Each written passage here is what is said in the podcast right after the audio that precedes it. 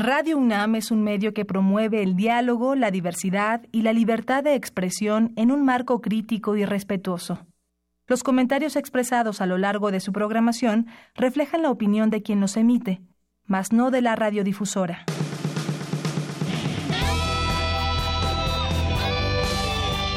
Prisma RU.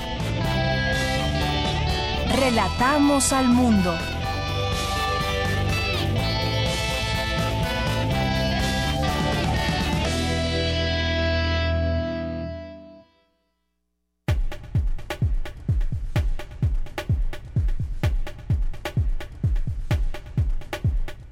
¿Qué tal? Muy buenas tardes. Gracias por acompañarnos aquí en Prisma RU.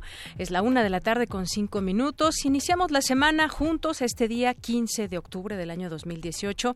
Soy de Yanira Morán y pues muchas gracias que está usted ahí detrás del radio en el 96.1 de FM o escuchándonos a través de www.radio.unam.mx. Es un gusto como siempre estar aquí frente a estos micrófonos con todos ustedes que nos escuchan y que gustan de la sintonía de Radio Universidad y para nosotros también es un gran gusto. Recuerde que siempre su comunicación es importante, se puede comunicar con nosotros a través de varias vías, una de ellas la vía telefónica 5536-4339, otra es nuestro Twitter, una de nuestras redes sociales, arroba PrismaRU y PrismaRU en Facebook.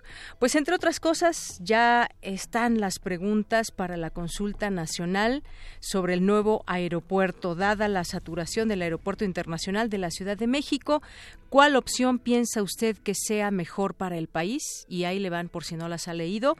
Una es reacondicionar el actual aeropuerto de la Ciudad de México y el de Toluca y construir dos pistas en la base aérea de Santa Lucía. Esa puede ser una respuesta. La otra, continuar con la construcción del nuevo aeropuerto en Texcoco y dejar de usar el actual aeropuerto internacional de la Ciudad de México. Quienes vayan a esta consulta tendrán en sus manos estas dos opciones.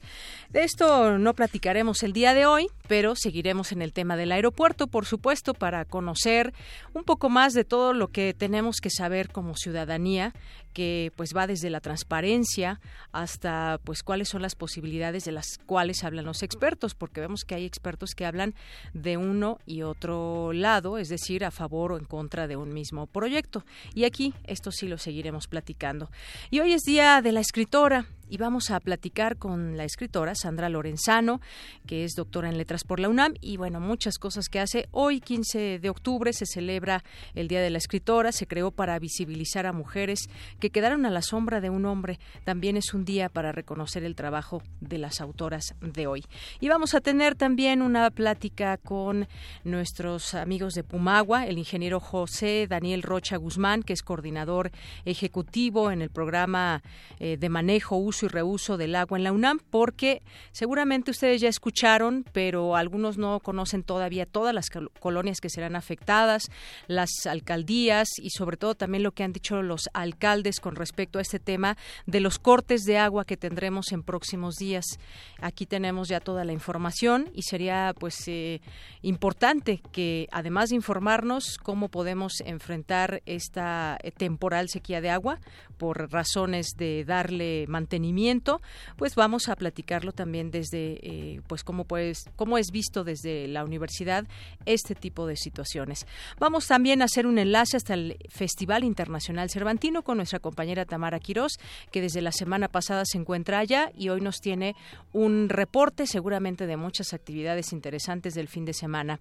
Vamos a platicar también aquí con el doctor Bernardo Barranco, que ya hemos tenido oportunidad de platicar con él en otros momentos.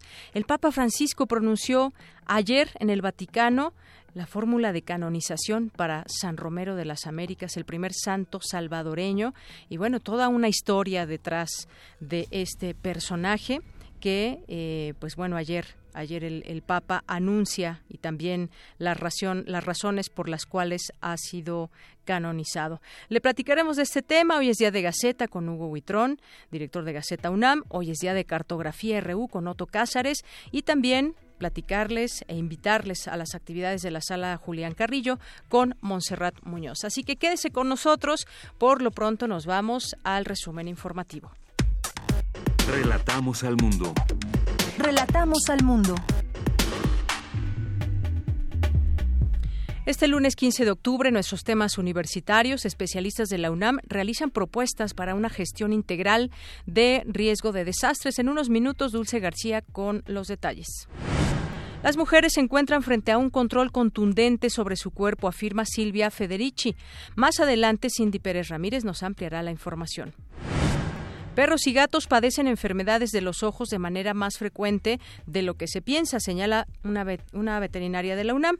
Más adelante, Cristina Godínez con los detalles.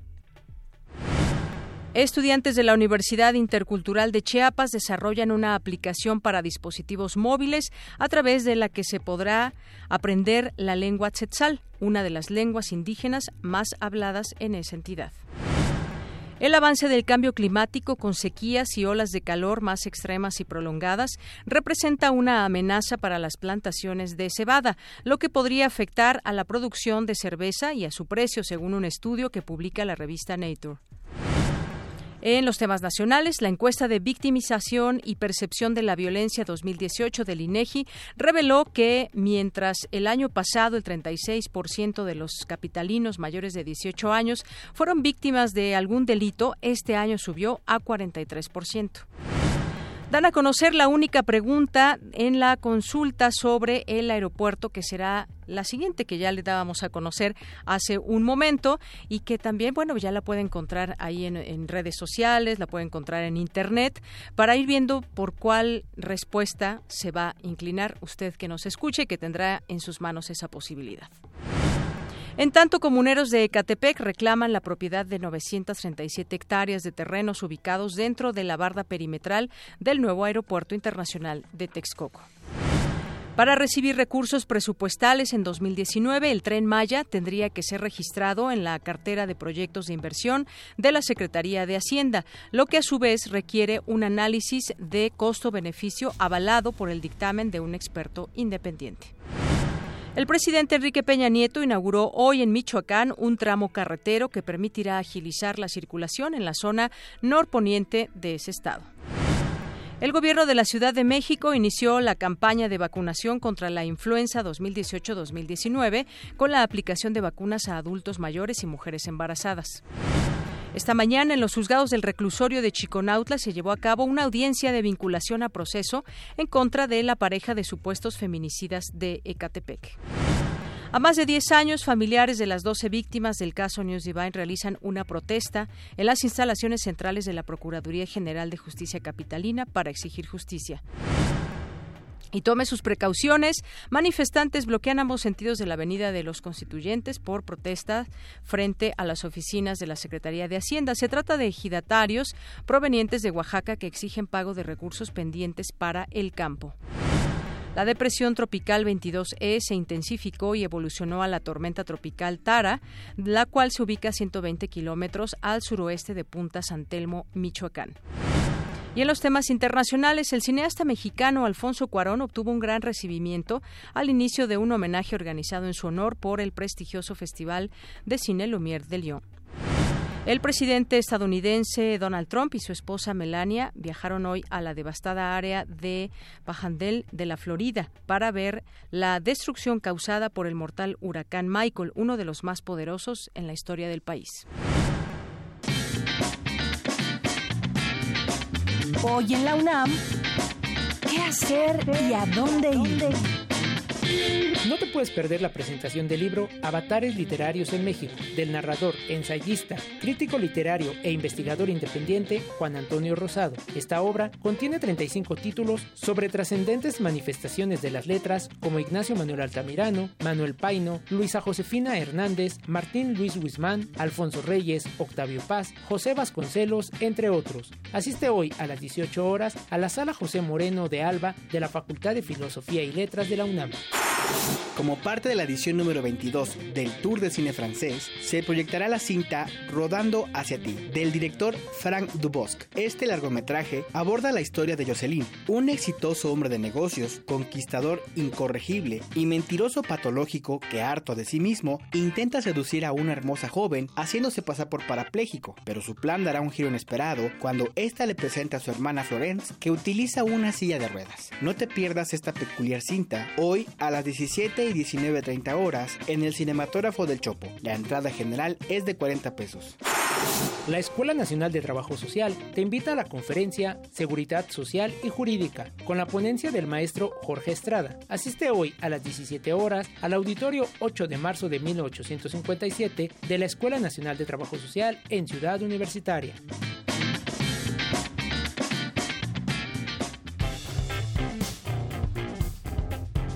Campus RU. Una de la tarde con 14 minutos. Muchas gracias por continuar con nosotros y entremos ahora al campus universitario.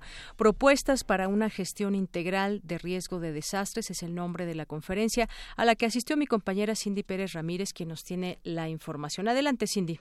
Deyanira, muy buenas tardes, te saludo con mucho gusto. De acuerdo con el Centro Nacional de Prevención de Desastres, entre 2000 y 2014, las pérdidas al respecto se estimaron en 2.147 millones de dólares. Ante este panorama, un grupo de expertos de nueve instituciones, entre ellas la UNAM, presentaron el documento del Sistema Nacional de Protección Civil al Sistema Nacional de Gestión Integral de Riesgo de Desastres, reflexiones, retos y propuestas de transformación desde la academia. Iracema Alcántara Ayala, investigadora del Instituto de Geografía de la UNAM, señaló que el texto dirigido a Andrés Manuel López Obrador y próximos secretarios de gobierno da una serie de recomendaciones acerca de la accesibilidad de la información del riesgo en el que está la población, la rendición de cuentas y la legislación. La visión aquí plasmada alude a que la ley estaría orientada de manera adicional a la atención y recuperación ante un desastre, a su deconstrucción, a partir de la identificación y atención de los factores que generan situaciones de riesgo, así como de acciones de mitigación y prevención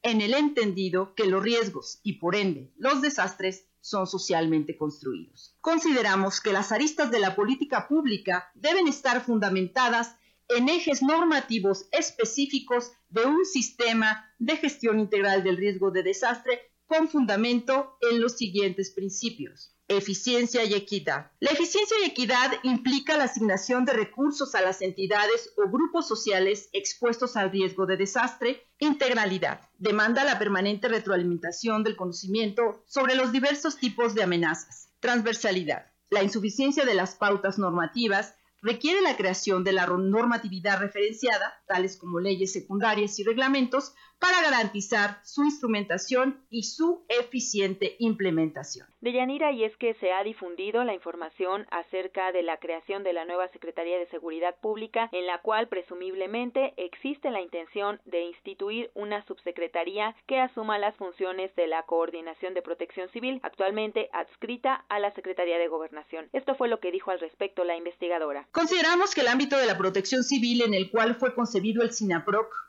caracterizado por la propagación de enfoques reactivos fundamentados en la organización de actividades de preparación de la población para responder ante el impacto de amenazas de índole diversa, ha sido rebasado por las necesidades asociadas con la reducción del riesgo de desastre a través de su manejo integral. La potencial adscripción del Sistema Nacional de Protección Civil en el ámbito de la Secretaría de Seguridad Pública, anunciada por el próximo gobierno federal, puede representar un retroceso de tres décadas. Se precisa reconsiderar urgentemente el efecto regresivo de la ideología de seguridad nacional y las vertientes de actuación militar como soporte de la intervención del Estado mexicano frente a desastres, así como de inteligencia desde una perspectiva de seguridad nacional. Consideramos que la forma imprescindible de cristalizar las lecciones de las consecuencias devastadoras de los desastres en la historia de México. Se centra en la transformación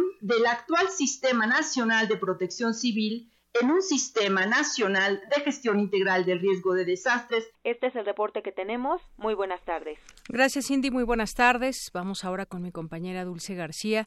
Disputas por la educación sexual en un Estado laico. Dulce García, cuéntanos sobre este interesante tema. Adelante.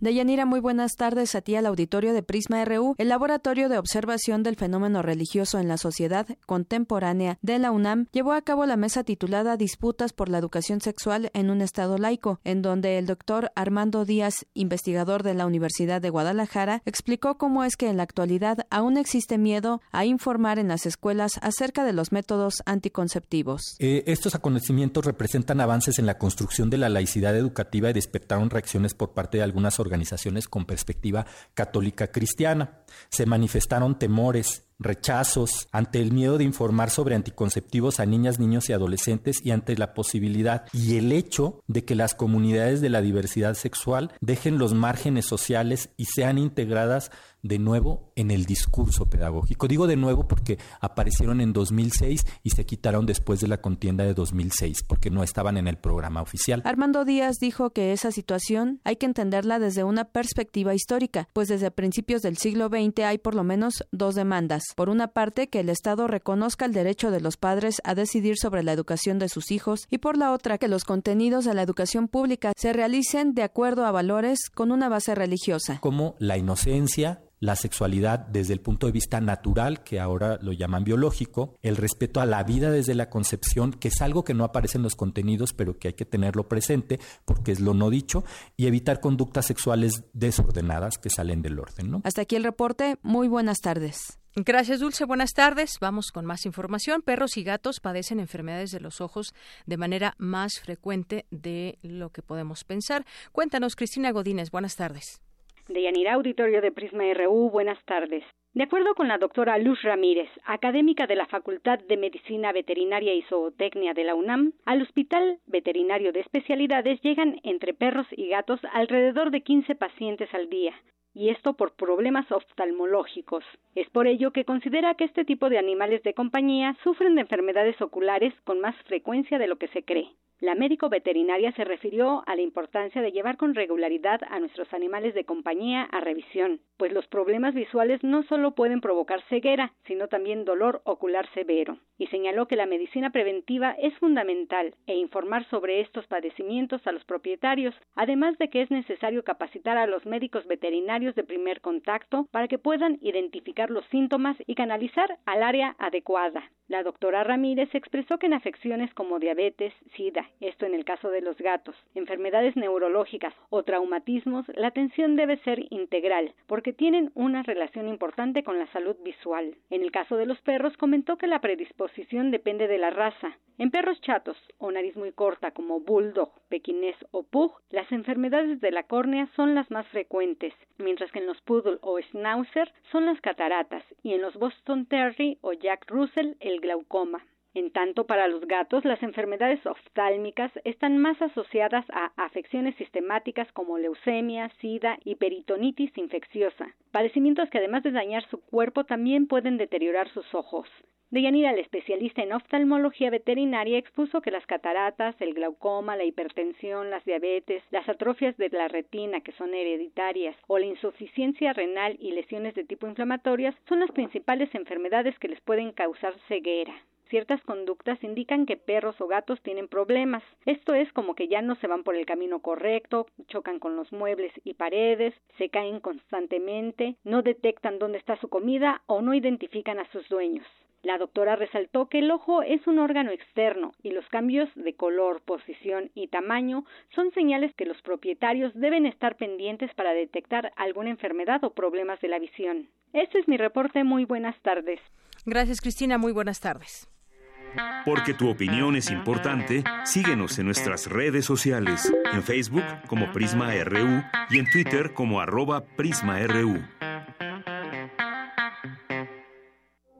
Queremos escuchar tu voz. Nuestro teléfono en cabina es 55 36 43 39. Continuamos una de la tarde con 23 minutos y hoy es día de la escritora y yo leía por ahí en algunos diarios, sobre todo eh, españoles, porque de ahí vino esta, esta idea, que lo que detrás de cada gran hombre hay una gran mujer fue literalmente cierto porque muchas veces se, firmó bajo seudónimos cuando realmente quien estaba detrás de todos esta, esta literatura eran, eran mujeres. Vamos a platicar de este, de este día con Sandra Lorenzano, que es escritora, es doctora en letras por la UNAM, se especialista, especializa en arte y literatura latinoamericanos y bueno, pues tema sobre el cual ha publicado numerosos artículos en diversos libros y revistas de circulación nacional e internacional y me da muchísimo gusto recibirla en este espacio. Sandra, doctora, buenas tardes. Hola, Deyanira, qué gusto platicar contigo y con tu auditorio. Pues sí, hoy es el Día de las Escritoras, no es un día internacional todavía, eh, es un día que muy nuevecito, se creó hace dos años, se estableció hace dos años, es una creación básicamente de la Biblioteca Nacional de España, con la Federación Española de Mujeres Directivas y la Asociación Clásicas y Modernas.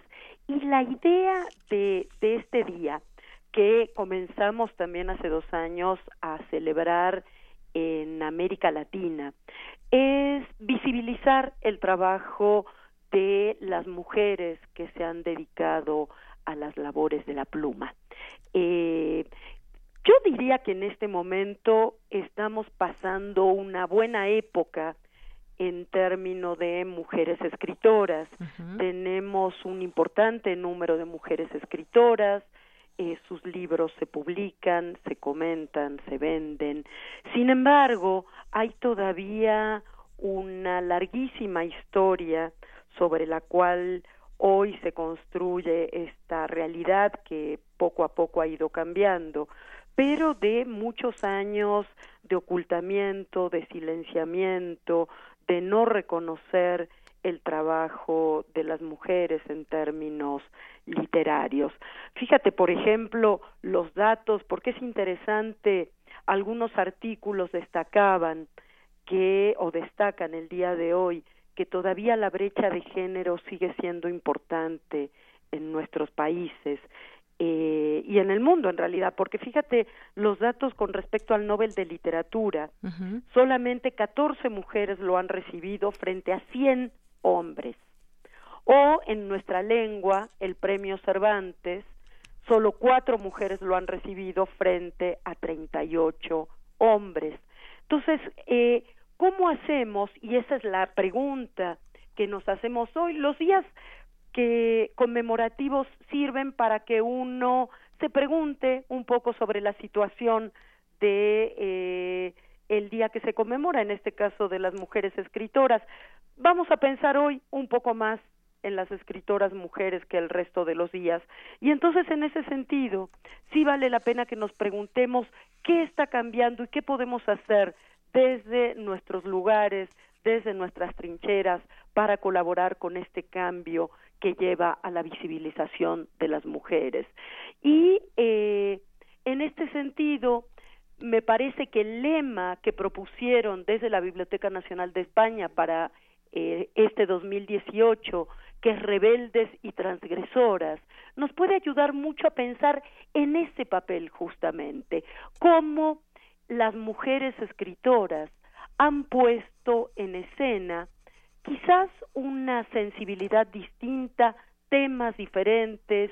Eh, muchas veces no nos damos cuenta si un texto está escrito por un hombre o por una mujer, pero sí sabemos que quienes escriben, escriben con todo lo que son, es decir, con su historia personal, con su historia cultural, con las lecturas que han hecho, con los obstáculos que han tenido que vencer y por lo tanto está bien que le dediquemos un día especial a las escritoras mujeres.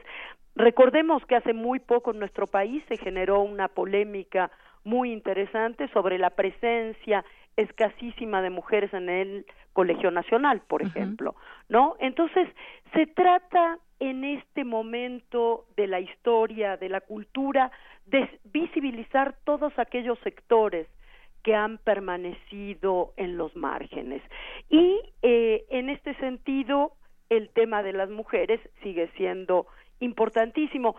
Sabemos que a lo largo de la historia muchas mujeres han tenido que usar seudónimos masculinos para hacer para que su literatura fuera vendida, fuera aceptada. Sabemos el caso eh, de mujeres que parece que han tenido más influencia que la que se ha reconocido en la literatura consagrada de sus maridos, por ejemplo, es el caso de Scott Fitzgerald, o que los maridos les prohibían que escribieran a pesar del éxito y firmaban sus obras. Es el caso de Colette, cuya biografía veremos en una película muy pronto a partir de la próxima semana y es interesantísimo. Entonces se trata de, por un lado, hacer visible toda esa historia que ha quedado oculta, recuperar los nombres de tantas mujeres que se han perdido en la historia de la literatura, pero también ir fortaleciendo cada vez más el terreno para que las escritoras más jóvenes tengan eh, el camino mucho más sencillo que lo que lo han tenido otras. Entonces, me parece que ese es el sentido último de un día como este, darle un espacio mayor cada vez a las voces que hasta hace muy poquito permanecían silenciadas. Claro.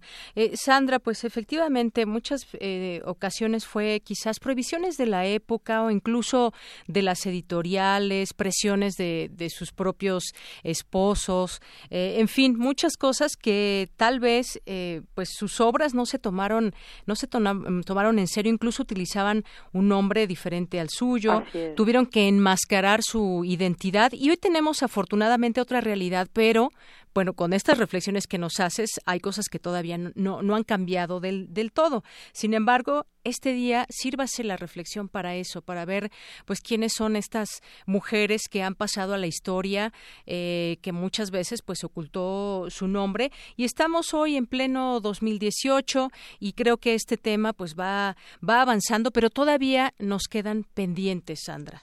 Sin duda, nos quedan muchos pendientes aún en nuestro mundo latinoamericano, hispanoamericano y en México, en un país donde sabemos que el índice de feminicidios es tan brutal, el índice de violencia en contra de la mujer es tan brutal, eh, evidentemente eso repercute también en el ámbito cultural, en el ámbito literario.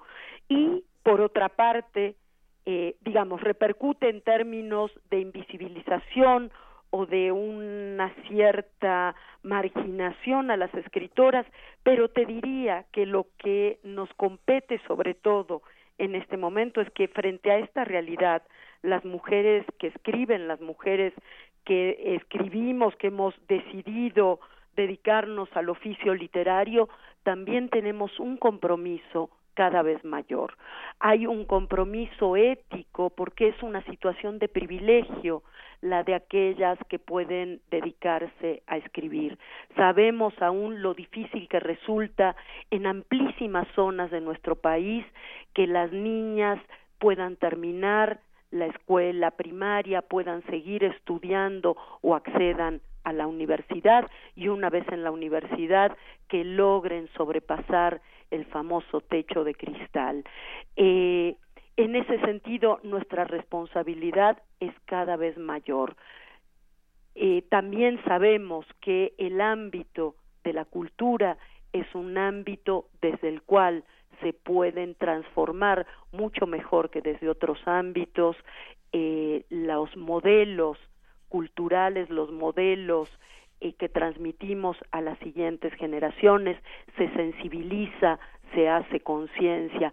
Eso es fundamental. De ahí que sea tan importante la responsabilidad de las creadoras, mujeres y en este caso de las escritoras que celebramos hoy 15 de octubre además porque es el día dedicado a Santa Teresa de Jesús, una de las primeras escritoras mujeres del mundo hispano, eh, de la que tenemos conocimiento y la primera doctora de la Iglesia. Entonces, es por eso que se eligió esta fecha y es un día que entonces vale la pena que celebremos. La Biblioteca Nacional de España tendrá transmisiones en streaming de textos de mujeres, de comentarios y nosotros armaremos eh, nuestra propia nuestra propia celebración compartiendo títulos, videos y audios de las escritoras de nuestro continente y específicamente de nuestro país desde la unidad de género de la Coordinación de Difusión Cultural de la UNAM. Es un día para celebrar, como todos los días que tienen que ver con la palabra, y para celebrar sobre todo la libertad que trae la palabra. Claro, es un, es un legado, finalmente, un legado cultural de, de, las escritoras, los escritores, por supuesto. Hoy estamos reflexionando sobre el tema del Día de la Escritora, porque desde su escribir nos internan también en ese mundo que nos quieren mostrar desde su literatura, eh, cómo lo muestran, sus historias nos, que, que nos hacen vivir y que también nos expresan finalmente una visión de nuestro acontecer, Sandra. Así es, sin duda. Sin duda estamos, además, ante el auge, y eso es importante destacarlo, de una escritura muy comprometida por parte de las más jóvenes, periodistas, poetas, narradoras, que están con muchísima sensibilidad hacia la situación eh, de violencia y de nuevas búsquedas de caminos de pacificación que estamos en el país y están dejando un legado de reflexión desde la perspectiva de las mujeres que me parece realmente invaluable, muy importante en este momento. Muy bien. Bueno, pues yo te agradezco mucho que nos hayas acompañado hoy para pues conmemorar, recordar este día que tiene apenas unos años, pero que pues podrá y quizás internacionalizarse y podemos seguir platicando de todo ese mundo de las mujeres escritoras, de ese legado que nos van dejando y por supuesto, pues a leerlas, Sandra. Sin duda, yo te agradezco mucho a ti, Deyanira. Tenemos que seguir excavando en nuestra historia para encontrar esas voces de mujeres que han sido acalladas durante tanto tiempo y, por supuesto, seguir leyéndolas, seguir leyendo a nuestras contemporáneas y celebrar así el Día de las Escritoras como corresponde, leyendo y escribiendo. Muy bien. Pues muchísimas gracias, Sandra. A ti un abrazo. Hasta luego, igualmente. Muy buenas tardes, Sandra Lorenzano, escritora, doctora en letras por la UNAM y bueno, pues muchas cosas que realiza y como ya nos dijo también ahí en la coordinación eh, de cultura. Continuamos. Tu opinión es muy importante. Escríbenos al correo electrónico prisma.radiounam@gmail.com. Prisma RU. Relatamos al mundo. Una de la tarde con 36 minutos. Ya está en la línea telefónica. Le agradezco mucho que nos tome esta llamada para platicar de este tema que, pues bueno, a todos nos interesa, los que vivimos en la Ciudad de México, si vamos a estar en esas fechas, que es la gran, gran mayoría, pues qué va a pasar con este tema del agua, el recorte que va a haber de este servicio. Bueno, ya está en la línea telefónica el ingeniero José Daniel Rocha Guzmán. Él es coordinador ejecutivo del programa de manejo, uso y reuso de agua en la UNAM. Ingeniero, muy buenas tardes. Muy buenas tardes, Deyanira. Un saludo a todos. Gracias, ingeniero. Pues eh, luego de que el sistema de aguas en la Ciudad de México anunció que habrá cortes al suministro de agua potable en 13 alcaldías del 31 de octubre al 4 de noviembre, pues eh, se han hecho distintas recomendaciones a la ciudadanía que tome precauciones, que pues tenga ahí un acumulado de agua. Y también a pesar de que se ha anunciado este recorte total para cuatro alcaldías que son Miguel Hidalgo, Cuauhtémoc, Coajimalpa y Álvaro Obregón, hay colonias que no aparecen en la lista del recorte de suministro y las otras nueve restantes habrá cortes parciales y se habla de que afectará solamente algunas eh, colonias. ¿Cómo ven ustedes desde el punto de vista de la necesidad que hay pues de seguir dándole mantenimiento a pues eh, a las pues a todo este eh, tema desde eh, la Ciudad de México y cómo tomarlo también nosotros, cómo es que nos podemos sumar o entender también que debe haber este tipo de recortes o si los debe haber. Claro que sí, miren, en primer lugar, creo que esa es la palabra la que usted dijo al final, entender que este, son necesarios ese tipo de recortes para darle precisamente mantenimiento al sistema Cuchamala, ¿no? Justamente, eh, bueno, aquí la responsable de darle mantenimiento es la Comisión Nacional del Agua a través de del organismo de cuenca. Ellos anualmente tienen una programación para darle justamente mantenimiento a las líneas que abastecen justamente el sistema, ¿no? Eh, y es este necesario porque de otra manera, si no se le da mantenimiento a estas líneas, este, puede fallar en alguno de estos puntos y entonces cuando fallan, no solamente tendríamos un recorte de cinco días, es probable que pudiéramos hasta llevar un poquito más de tiempo. ¿no? Digo, no ha sucedido, este, pero eh, es, digamos, desde ese punto necesario para garantizar que el abastecimiento a lo largo del año de la ciudad pues esté garantizado. Eso por un lado. Por otro lado, pues comentar también que eh, como bien comentas tú, nos tenemos que sumar para ahorrar eh, el agua. Eh, se ha comentado mucho acerca de los camiones externos que se van a proporcionar por parte de la delegación a, distintas dependencias. Y en el caso de la población, lo que estamos recomendando aquí por parte de Pumagua es que si compran agua, eh, bueno, se comenta que van a ser gratuitas, en, algunos casos probablemente se, se venden, no lo sé. Este, es clorar el agua, ¿no? Básicamente, si se va a estar almacenada durante mucho tiempo, normalmente el agua de una pipa no viene con cloro, no, no, no se clora. Además, si se almacenan por mucho tiempo, pues echarle dos gotitas por litro o para un tinaco de mil litros, pues echarle una media bandejita de agua al tinaco y ya con eso este, garantizamos que dure el agua con, cierto cloro que garantice su calidad adecuada, ¿no?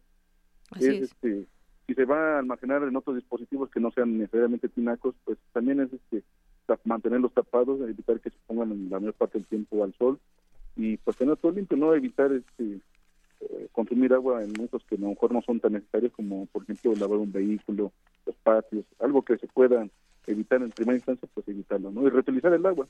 Básicamente serían las recomendaciones que hacemos a la ciudadanía ante esto. Ajá, así es, ingeniero. Sí, son esas recomendaciones que, bueno, son muy muy importantes que no las que nos las digan. Ahora bien, sí es necesario este tipo de, trabajos, porque puede surgir este tema de por qué eh, tantas delegaciones en esta ocasión o tantas colonias, pero partamos de eso. ¿Es necesario que estos trabajos se realicen ahí en el sistema Cutzamala entonces?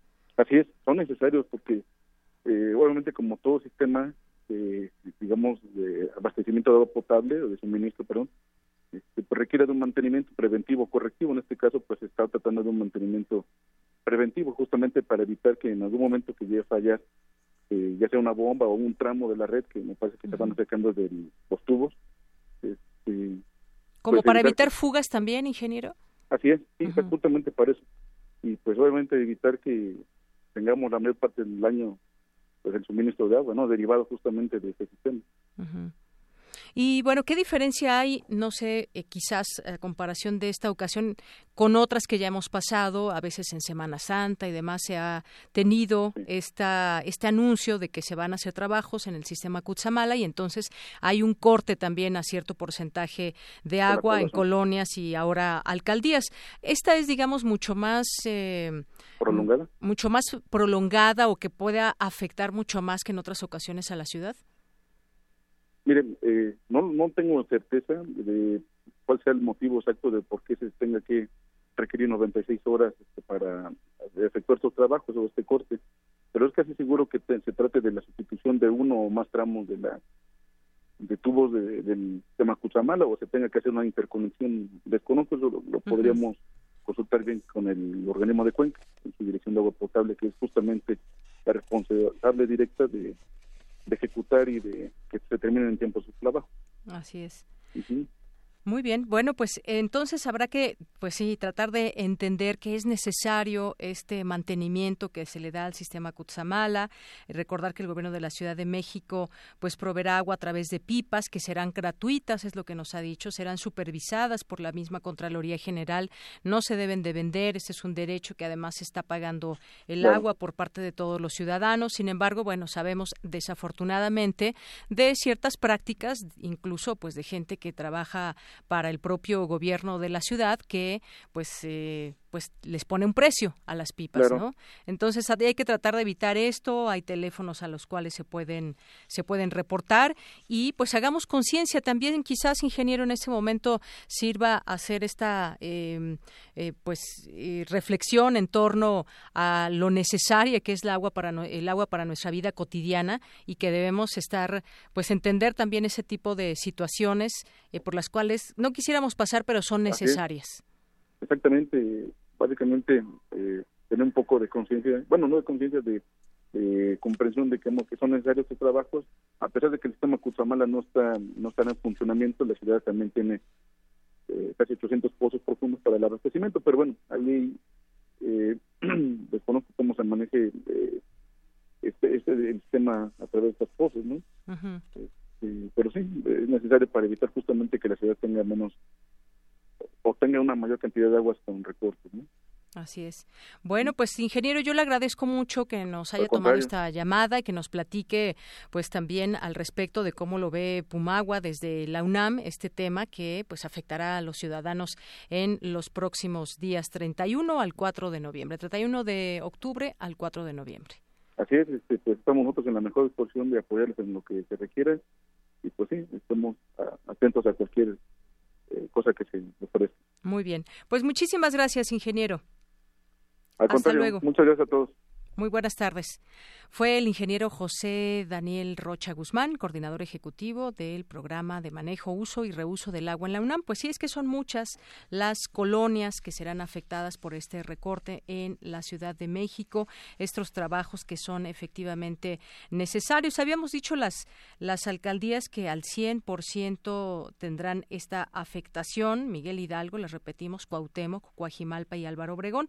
Y el gobierno capitalino también ha informado que las demarcaciones que tendrán afectación parcial son Azcapotzalco, Benito Juárez, eh, Tláhuac, Tlalpan, Venustiano Carranza. Y además, bueno, además de todo esto, pues tenemos aquí las eh, colonias por delegación que serán afectadas. Si tiene alguna duda, pues ya está esta información a través de Internet. Nosotros tenemos también esta información. Si usted vive en alguna colonia, quiere que le apoyemos también a saber si su colonia se va a ver afectada, pues nos puede también eh, preguntar. Aquí viene por eh, alcaldía, por ejemplo, de Benito de Álvaro Obregón. En total son 77 colonias, por ejemplo. Está Benito Juárez, en esta alcaldía. Un total de 50 colonias se verán afectadas. Está Azcapotzalco, está Coyoacán, Coajimalpa con 10 colonias, Cuauhtémoc 32 colonias y así. Bueno, hay, hay distintos eh, número de colonias en cada alcaldía. En Iztapalapa será un total de 57 colonias. Está también eh, Magdalena Contreras, 28 colonias, Tláhuac, 11 colonias, Está también Tlalpan con 62 colonias afectadas, Venustiano Carranza con 21 colonias afectadas. Y bueno, pues aquí vienen los nombres y todo lo que debemos de saber para prepararnos ante esos días en que algunas, algunas alcaldías tendrán el 100% de recorte eh, en el suministro de agua y pues bueno, hacer uso también de esa eh, conciencia para ahorrar agua también sabemos que es un problema de pronto que se nos ha dicho en otro momento que hay que ahorrar el agua. Siempre desde hace muchísimos años se viene eh, pues tratando de difundir toda esta información de la importancia que llegue a nuestra llave agua limpia, agua potable o agua que, que, esté limpia para nuestras necesidades básicas. Y bueno pues ya la que bebemos también debe de llevar otro tipo de, de tratamiento. Hay pues ahora muchas empresas que se dedican a llevar agua hasta las casas o a venderla en las distintas eh, lugares donde se vende el agua y que podemos tomar para uso eh, consumo humano. Pero bueno, sírvase de hacer esta reflexión e informarle a todos ustedes que nos están escuchando a tomar precauciones. Obviamente iremos ahí también recordando eh, ya cercana la fecha este tema y sobre todo también esas eh, alcaldías y colonias que pues bueno, tendrán tendrán muy poco o 100% el recorte de este servicio. Una con 47, continuamos. Relatamos al mundo. Relatamos al mundo. Bien, continuamos, continuamos aquí en eh, Prisma RU. Y bueno, esa es una de las notas más importantes que le anunciábamos, este recorte. También está un dato que llamó la atención y que hoy se publicó en varios medios. 8% del gas LP consumido en el país es robado. En 2007 empezó el robo de gas licuado de petróleo, LP.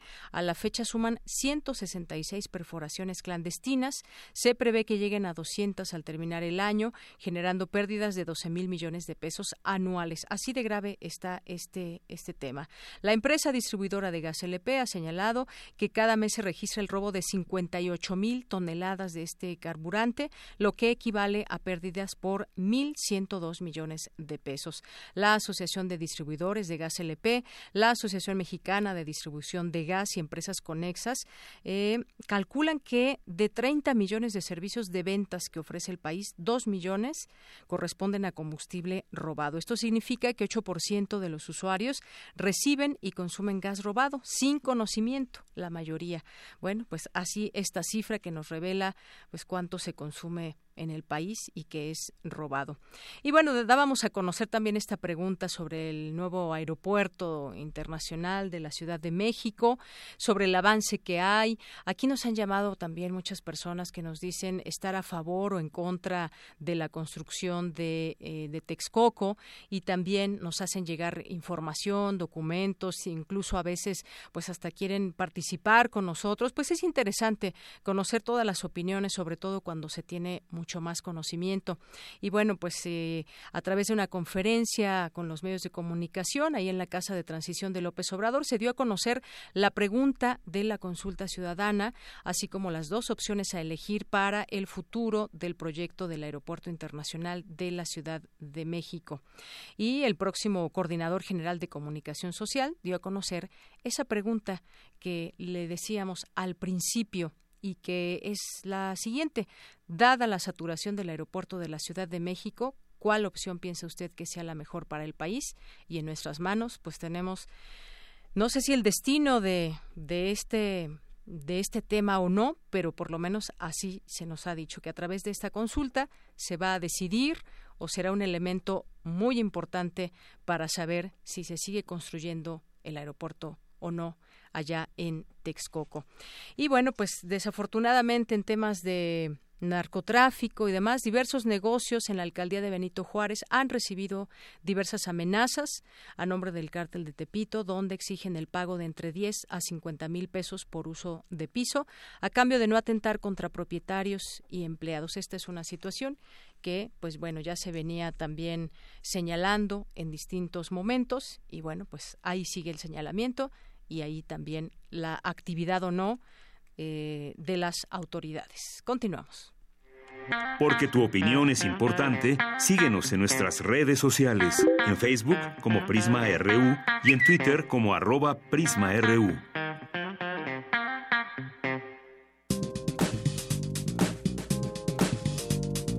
Cultura RU.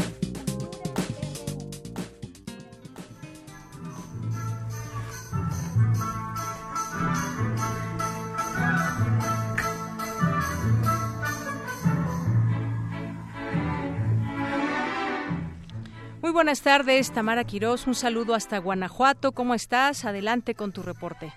Hola, muy buenas tardes, Deyanira, amigos de Prisma Reú. Espero estén teniendo una buena tarde. Los micrófonos de este espacio siguen capturando sonidos y parte de lo que acontece en el Cervantino.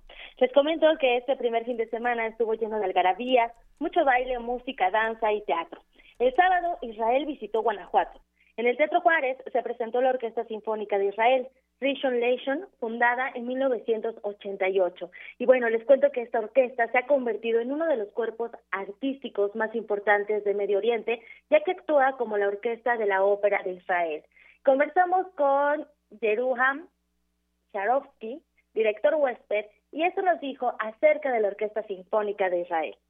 Esta orquesta específica es muy especial porque por ser orquesta de ópera y orquesta sinfónica, Ella cumple dos funciones. Por lo general en el mundo hay una orquesta para ópera y una orquesta para música sinfónica. O sea, una temporada completa de ópera incluyendo todo. Verdi, Puccini, Rossini, Mozart, Strauss los compositores más desafiantes del repertorio y paralelamente un repertorio sinfónico que va desde Stravinsky a Mahler a Bach. O sea, toca todo. Y justamente el director Ofer Sela él está ampliando más ese repertorio con la música de vanguardia, contemporánea, no solamente compositores israelíes, también compositores de otros lugares del mundo. Tras exitosas presentaciones en países como China, Japón, Brasil o Italia, esta agrupación debutó en México durante la cuadragésima sexta edición del Festival Internacional Cervantino. Así que también vamos a escuchar las palabras del maestro Sharovsky, quien nos habla del repertorio preparado para este debut.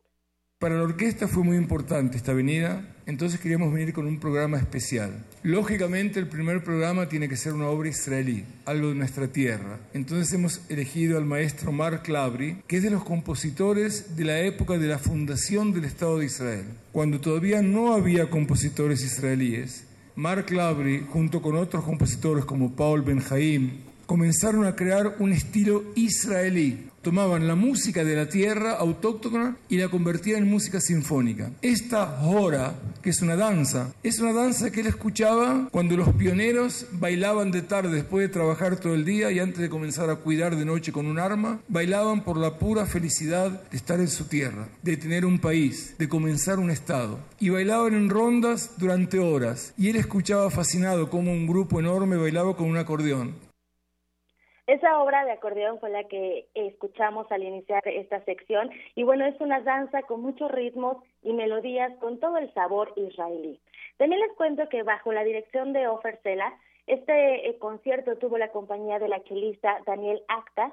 Bueno, ella, sus padres, es hija de padres trompetistas y a su corta edad, apenas 16 años, ha sido elogiada por la crítica musical de todo el mundo. Fue galardonada con el Oleg Yankovsky Prize como la revelación artística 2015-2016 y se encuentra entre los 10 mejores artistas de música clásica. Esta orquesta supera las 120, las 120 presentaciones al año y suele presentar obras de compositores de los países que visitan, adquiriendo así mucha dimensión a nivel internacional. Es importante comentarles a ustedes que nos escuchan a través de la frecuencia de Radio UNAM que la Orquesta Sinfónica de Israel se presentará mañana martes y el miércoles 17 a las 8 de la noche en el Palacio de Bellas Artes para después presentarse en Guadalajara y en la ciudad de Coatzacoalcos, Veracruz.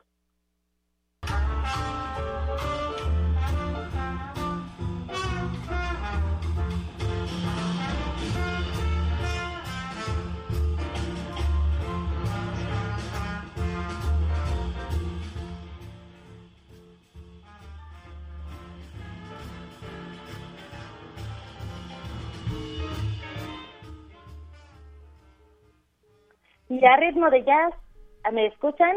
Sí, sí te escuchamos. Muchísimas gracias. Y a ritmo de jazz, vámonos a otro de los escenarios principales del Cervantino. En la Lóndiga de Granaditas se presentó una nueva agrupación creada en 2016 en la Ciudad de México. Se trata de Pavel Loaria Big Band Infantil y Juvenil, una agrupación fundada por el saxofonista Pavel Loaria, quien es egresado de la Facultad de Música de la UNAM, director y fundador de Saxon Cuarteto de cuarteto y también de Elástico World Beat. Además, es compositor musical de tres películas silentes proyectadas en la Cineteca Nacional. Les cuento que esta agrupación busca acercar a niños y jóvenes de 12 a 21 años de edad a la creación musical. Escuchemos las palabras de Pavel Loaria en la presentación de ayer en la Lóndiga de Granadita. Yo iba regresando de tomar clases en un diplomado con el maestro John Temperley en una escuela en Nueva York que se llama Juilliard y al regresar me acerco a ver si encontraba big bands infantiles juveniles en nuestro país y me llevé la, sorpresa de que no había ninguna. Tenemos muchas orquestas sinfónicas infantiles y juveniles, tenemos bandas sinfónicas infantiles y juveniles, sin embargo no había una big band. En este trayecto pues me, me llevé la sorpresa de que nadie me quiso apoyar, no somos parte del gobierno, no somos parte de ninguna institución privada, nadie nos obsequia nada todo lo que son las playeras.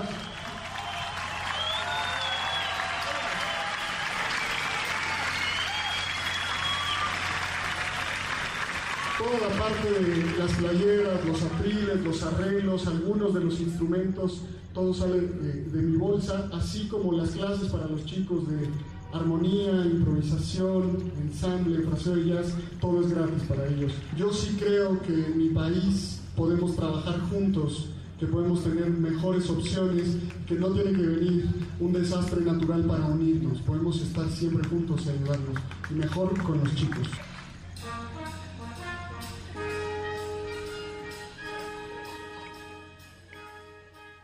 Así las palabras de Pavel Loaria, el saxofonista mexicano. Y bueno, algo muy interesante es que el punto de partida de esta agrupación fue incorporar temas de bandas sonoras de películas infantiles y series de dibujos animados. Y buena noche, todos querían ser un gato ya, cuando la Big Band infantil y juvenil de Pavel Loaria interpretó este tema de los aristogatos, eh, ser un gato jazz. Y bueno, para finalizar, como esto es una fiesta del espíritu, los integrantes de Ozone Raga inauguraron la primera de las tres series del Trasnoche. El Trasnoche, pues, es una serie de actividades musicales nocturnas. Así, Ozone Raga ofreció un mosaico cultural de la India en el concierto del jueves 11 de octubre, justo un día después del que el SIC diera inicio. También se presentó Hombre Árbol de Aguascalientes y la agrupación de los Países Bajos, Le Cham que bueno, está integrada por siete gitanos que junto con Ozone Raga se van a presentar en la Facultad de Ciencias Políticas y Sociales de la Universidad Nacional Autónoma de México. Por hoy es todo. Mañana les hablaré un poco de cine y también teatro, este teatro que se presenta en el Cervantino 2018. Deyanira, te regreso los micrófonos hasta las instalaciones de Radio UNAM para que sigan con más información en Prisma RU. Muchísimas gracias, Tamara. Gracias por traernos todos estos sonidos, como bien nos apuntabas al inicio, de Israel, de jazz y, bueno, además poder disfrutar de estos eventos aquí en la Ciudad de México. Muchas gracias en la Ciudad de México y también en otros estados de la República. Les mando un fuerte abrazo. Muy buenas tardes. Muy buenas tardes. Gracias a Tamara Quiroz hasta el Festival Internacional Cervantino. Y con esto nos vamos a una pausa y regresamos a nuestra segunda hora de Prisma RU.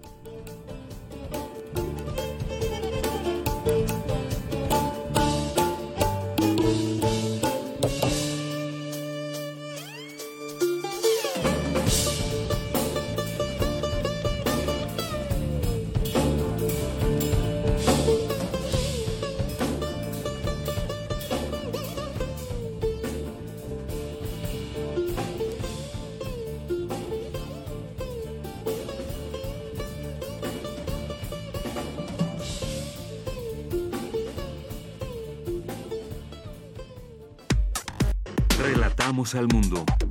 Relatamos al mundo.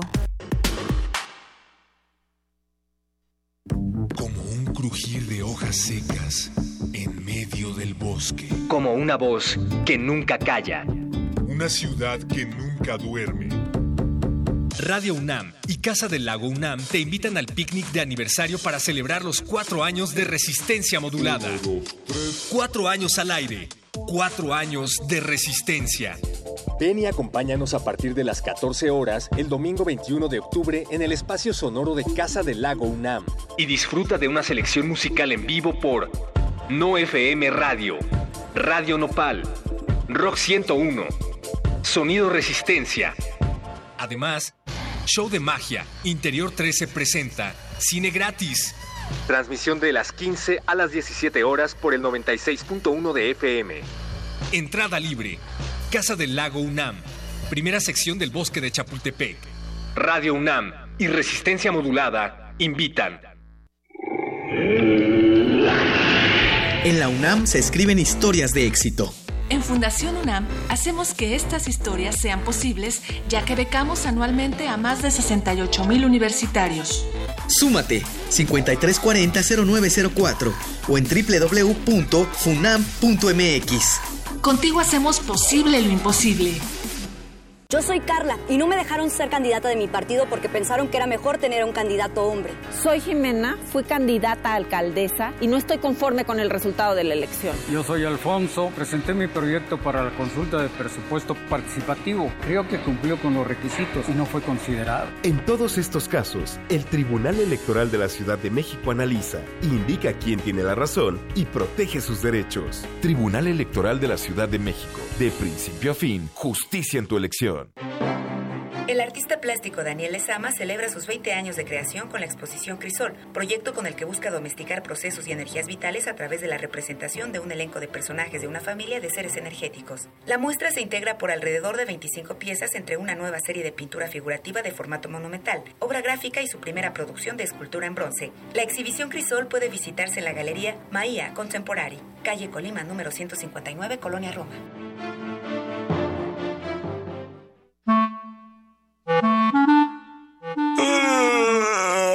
Sábado en la mañana. Traes la pijama puesta, nada que hacer. ¿Sabes qué hora es? Sí. Es hora de Hocus Pocus, un mundo lleno de magia, curiosidades y mucha diversión. Acompáñanos todos los sábados de 10 a 11 de la mañana por el 96.1 de tu FM. Hocus Pocus, la revista de los peques y no tan peques, y en la que la voz principal es la tuya. Forma parte de este espacio de imaginación. Radio UNAM, experiencia sonora.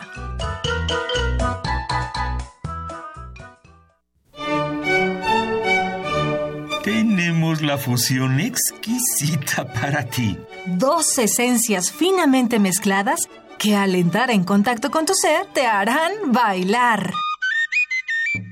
Diáspora de la danza. La música a través del cuerpo.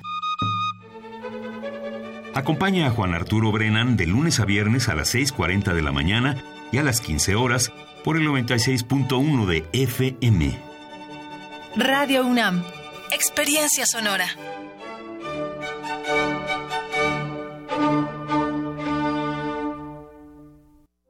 Queremos escuchar tu voz. Nuestro teléfono en cabina es 55 36 43 39. Tu opinión es muy importante. Escríbenos al correo electrónico prisma.radiounam@gmail.com.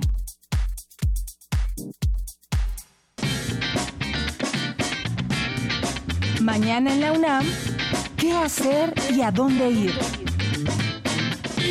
¿Eres exalumno de la FESA Catlán? No te puedes perder el magno desayuno multidisciplinario para egresados que se llevará a cabo el próximo 27 de octubre a las 8.15 horas en el Centro de Estudios Municipales y Metropolitanos. Los boletos están disponibles en la planta baja de la unidad de seminarios de la FESA Catlán, en el edificio D del programa de vinculación con los egresados, en la zona cultural universitaria o vía electrónica en www.acatlan.unam.mx diagonal egresados.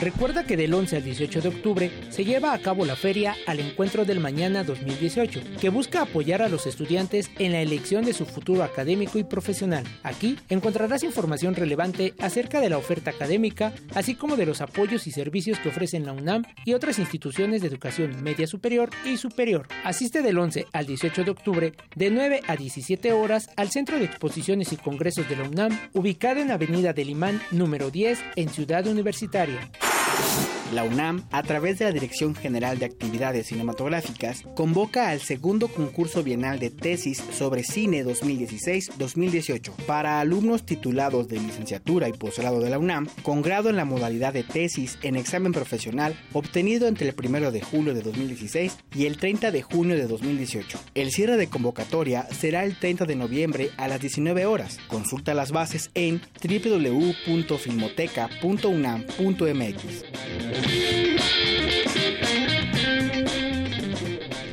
Bien, pues continuamos aquí en eh, Radio UNAM en Prisma RU y pues es momento de mandar saludos a quienes nos están escuchando a través de la radio, a través de alguna vía y nos hacen llegar aquí sus comentarios.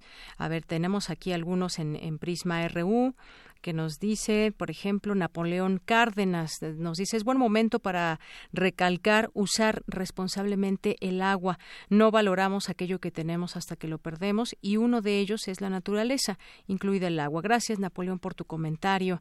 También eh, nos dice aquí Alejandro Cardiel que no ve como un gobierno que no está en funciones va a ser vinculante un resultado, y esto refiriéndonos al tema del aeropuerto. Tiene facultades legales para hacer una consulta vinculante. Si no es así, solo estaremos como los perros que se corretean la cola. Muchas gracias, Alejandro Cardiel, por tu comentario. Y nos dice también, eh, por su parte, José Luis Sánchez, que el invitado de la UNAM puso un punto a considerar con los 800 pozos donde se extrae parte del agua. El aeropuerto en, Texcoco afectará recarga. Gracias también por este comentario. A Guerrero, Paloma Guzmán, también a Lars a JRGR, a Rocío Toledo, Adriana Villegas, también Carlos Ríos Soto, Editorial Enequén, también acá siempre presentes. Y también nos escribe Lupis Jiménez. Muchas gracias. Silvia Vargas.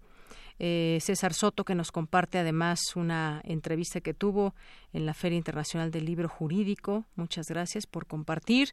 Nos escribe también por aquí eh, Just Adriana. Eh, ¿Quién más está por aquí? A ver, algunos comentarios, ya los leímos, algunos retuiteados por los mismos radioescuchas.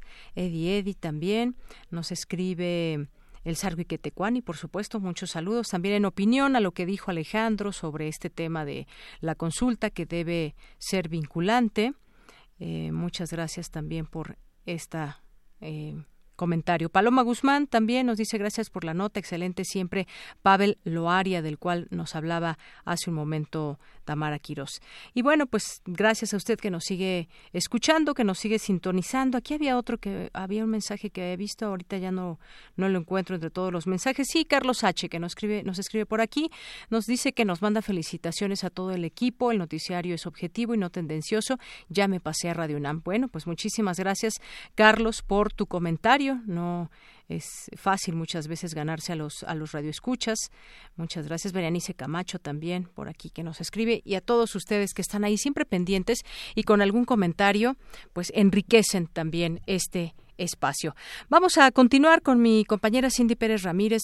Reproducción y lucha de las mujeres en, una época de nueva acumulación originaria, dice Silvia Federici. Cuéntanos, Cindy, buenas tardes. ¿Qué tal, Deyanira? Muy buenas tardes. Te saludo con mucho gusto a ti y al auditorio de Prisma RU. En el marco del seminario internacional ¿Cuál es el futuro del capitalismo? Silvia Federici, escritora y activista feminista, presentó en la Facultad de Ciencias Políticas y Sociales de la UNAM la conferencia magistral reproducción y lucha de las mujeres en una época de nueva acumulación originaria, en donde señaló que el control de la natalidad también tiene dos caras, la política y económica. Político, ¿no? Controlar quién que va a nacer, que va a ser parte de la población del mundo, y económico también, el mercado laboral, cuántos trabajadores, de qué tipo, dónde. Hoy todavía, ¿no? Las mujeres se enfrentan con control más fuerte, más contundente sobre su cuerpo. Y por tercer cosa, ¿no? El ataque a cualquier forma de autonomía de las mujeres.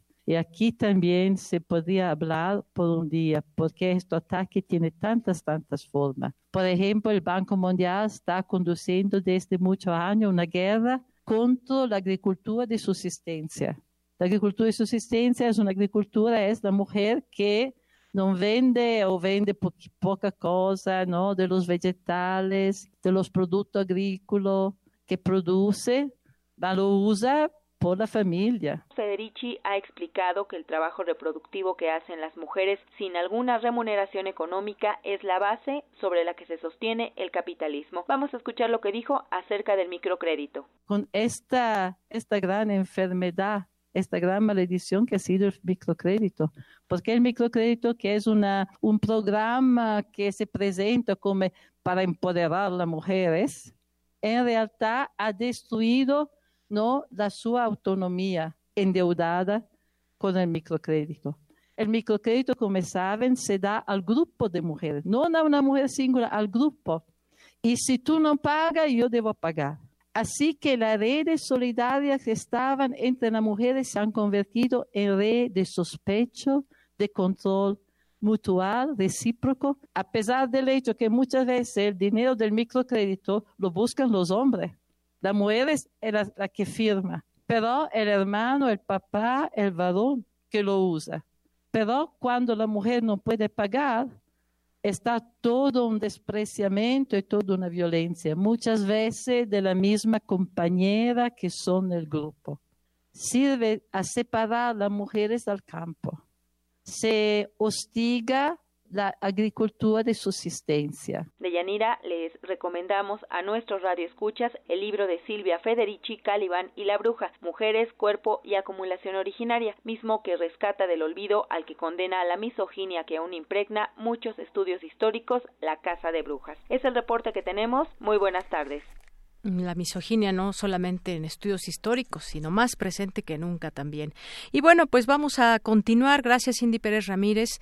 ¿Para qué sirve el veneno del alacrán? Bueno, pues hay mucho que conocer del veneno del alacrán. Dos investigadores lograron purificar y determinar la estructura del primer alcaloide detectado en el veneno del eh, alacrán. Mi compañera Dulce García nos preparó la siguiente información.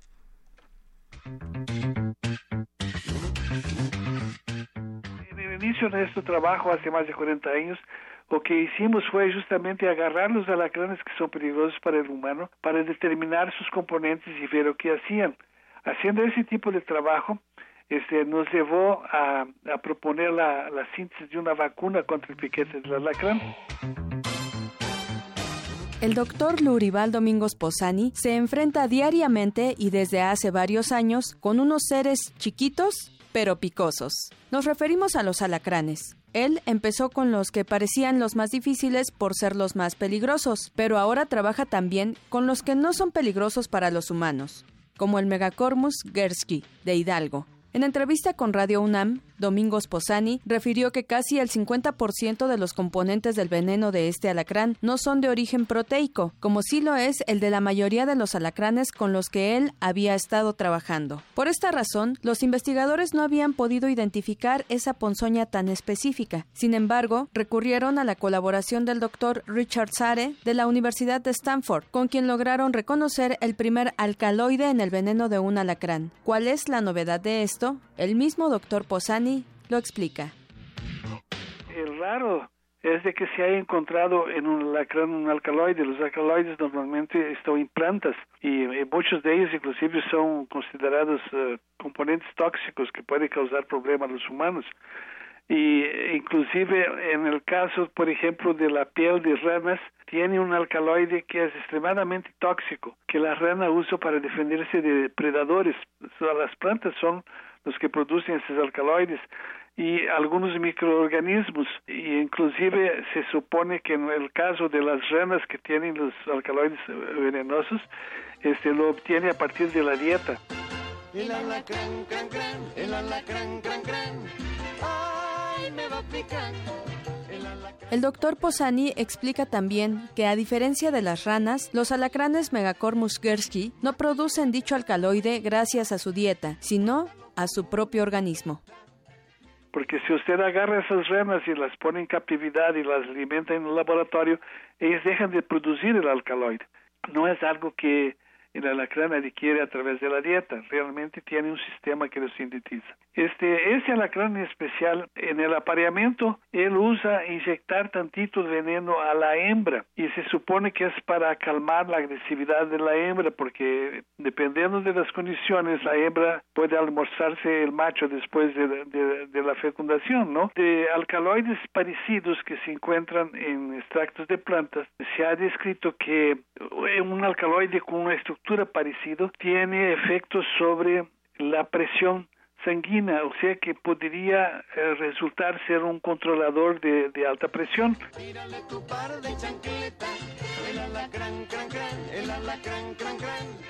Este hallazgo podría tener una aplicación farmacológica, como ya lo explicó Lurival Domingos Posani, pero ahora falta determinar cuál es la función del alcaloide tanto dentro de la ponzoña de ese alacrán como para su posible uso en la medicina. Recordemos que México es el país más rico en la biodiversidad de alacranes. Actualmente se cuenta con 289 especies catalogadas. El doctor Posani nos seguirá informando sobre cada detalle que se encuentre en sus investigaciones sobre estos animalitos. Para Radio UNAM, Dulce García. Bien, pues ahora conocemos un poco más del alacrán y de su veneno, esa parte última donde pues eh, decía que el alacrán le inyecta un poco de veneno a la hembra, porque incluso después puede suceder o ha sucedido que se puede comer al alacrán la hembra. Bien, bueno, continuamos ahora con mi compañera Virginia Sánchez. El consumo excesivo de carnes rojas y procesadas se vincula a enfermedades cardiovasculares y al cáncer, algo que pues se nos ha dicho, incluso ha entrado ahí a hacer algunas declaraciones la propia Organización Mundial de la Salud, qué tan ligado está el consumo de carnes rojas a enfermedades como el cáncer. Adelante, Vicky, buenas tardes. Hola, ¿qué tal, Deyanira? Muy buenas tardes a ti y al auditorio de Prisma RU. Entre los alimentos que se encuentran invariablemente en la dieta de los mexicanos están las carnes rojas y las carnes procesadas. Sin embargo, su consumo excesivo no es muy saludable y se asocia con enfermedades como el cáncer, tal como lo han señalado estudios multinacionales. Y es que, por ejemplo, en el caso de las carnes procesadas, se usan nitritos para dar color y sabor y prevenir contaminación por bacterias. Sin embargo, estas sustancias en el organismo se juntan con las aminas y de esta mezcla se derivan nitrosaminas, compuestos que pueden ser cancerígenos. Así lo señala María del Carmen Iñárritu Pérez, académica de la Facultad de Medicina de la UNAM, asegura que a pesar de que las carnes en general son un alimento con alto valor nutritivo por su alto contenido de proteínas, minerales y vitamina A, no deben consumirse en exceso, ya que también se les ha relacionado con las enfermedades cardiovasculares. Como la carne roja sola per se es parte de un patrón alimentario. Sí, a lo mejor tiene riesgos la carne roja, pero la debemos de tomar en cuenta dentro de un, patrón alimentario que si hacemos los cambios necesarios podríamos consumir estas carnes en poca cantidad y tener buena salud, ¿no? La especialista señala que también es importante que todos los alimentos de origen animal estén bien cocidos para evitar enfermedades como salmonela y advirtió que cuando se preparan al carbón, a la parrilla o rostizados, se debe cuidar que no queden quemados por fuera y medio crudos por dentro, ya que esto contribuye a formar compuestos que pueden generar algunos padecimientos en el organismo. A continuación, nos hace algunas recomendaciones al respecto. La recomendación es no eh, consumir carnes rojas. Lo que se dice es limitar su consumo. Es como muy ambiguo. Entonces, pues lo que se recomienda es comerlo una o dos veces por semana, que no pase de alrededor de unos 300 gramos a la semana de carnes rojas. Las carnes procesadas es así, no se recomienda consumirlas porque son las que tienen mayor riesgo de cáncer y sobre todo también cáncer de estómago para las carnes procesadas. Iñárritu Pérez también nos aconseja optar por carnes blancas, preferentemente pescado, que tienen grandes propiedades como ácidos grasos omega 3, vitaminas, proteínas y pocas grasas saturadas, y también otros sustitutos como las leguminosas combinadas con cereales, nueces y semillas, ya que aclara, la vitamina B12 se encuentra únicamente en productos de origen animal, pero se puede tomar un suplemento. Y entre estas alternativas de consumo también recomiendan los insectos, que además de formar parte de nuestra cultura ancestral son ricos en proteínas y grasas. Y por supuesto, para definir una dieta ideal, no debe faltar una mayor ingesta de frutas y verduras. Hasta aquí la información. Buenas tardes. Gracias, Vicky. Bueno, pues muchas de estas cosas que ya sabemos, pero que seguimos comiendo grasas saturadas y demás, habrá que también en algún momento pues eh, debatir en torno a ver si ya sabemos que esto me hace daño por qué lo sigo consumiendo o por qué no hago una dieta mucho más balanceada eh, con pues alimentos que realmente me puedan ayudar a la salud. ¿Por qué no lo hacemos? Y yo me incluyo también entre estas personas que sabemos que las cosas, a veces algunas cosas en exceso como las grasas nos hacen daño. ¿Y por qué lo seguimos haciendo? Bueno, sería interesante platicar al respecto de este tema. Bien, continuamos con las breves internacionales. Porque tu opinión es importante, síguenos en nuestras redes sociales, en Facebook como Prisma RU y en Twitter como arroba PrismaRU. Internacional RU. Al menos 10 personas murieron esta madrugada en las proximidades de la ciudad francesa de Carcassonne por las precipitaciones que han caído en el sur de Francia y Cataluña tras el paso de la tormenta Leslie. En una entrevista en el programa 60 Minutos de la televisora estadounidense ABC, el presidente de Estados Unidos, Donald Trump, se retractó de su afirmación de que el cambio climático es una farsa, pero dijo que no sabe si la causa de este fenómeno es el hombre. La Unión Social Cristiana, partido de los aliados de la canciller alemana Angela Merkel, ganó las elecciones regionales con un 37.3% de los votos, pero perdió la mayoría absoluta que había mantenido desde la Segunda Guerra Mundial. Habla el líder del partido, Seehofer. No es un buen día para nosotros, para la Unión Social Cristiana, pero por otro lado, los votantes bávaros nos han dado el claro mandato de formar un nuevo gobierno para Baviera y asumiremos esa responsabilidad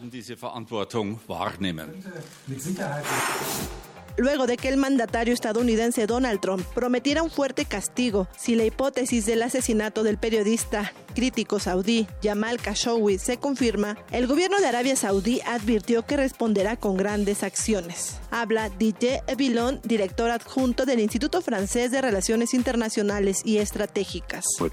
Esto implica por fin una reacción de Riyadh. Por supuesto, los sauditas eh, siguen negando por ahora, pero visto las evoluciones de varios países occidentales, ya no pueden quedarse callados. En cuanto a las medidas de represalias que podría tomar Arabia Saudita, nadie piensa que esto podría provocar una nueva crisis internacional. Con estas amenazas, los sauditas se cierran aún más y se cierran opciones de salida de esta crisis. Este domingo en Argentina se llevó a cabo el 33 Encuentro Nacional de Mujeres, al que asistieron más de 50.000 mujeres. El evento se desarrollaba de forma pacífica hasta que fue reprimido por la policía al finalizar la marcha. Seis mujeres resultaron heridas. Ci siamo, señor Romero, que ha lasciato le sicurezze del mundo. Miles de latinoamericanos acompañaron la ceremonia de canonización de siete nuevos santos, entre los que destaca la figura de Óscar Arnulfo Romero, el primer santo salvadoreño. Habla María de los Ángeles Uncin, ciudadana de El Salvador. El que acompañó al pueblo salvadoreño en los momentos más duros, en los momentos más difíciles, cuando al pueblo salvadoreño nos masacraban. Inmisericordiamente no tenían misericordia de nosotros. Y el único que levantaba la voz era Monseñor Romero hoy San Oscar Romero. Con audios de Euronews y Telesur, las breves internacionales con Ruth Salazar.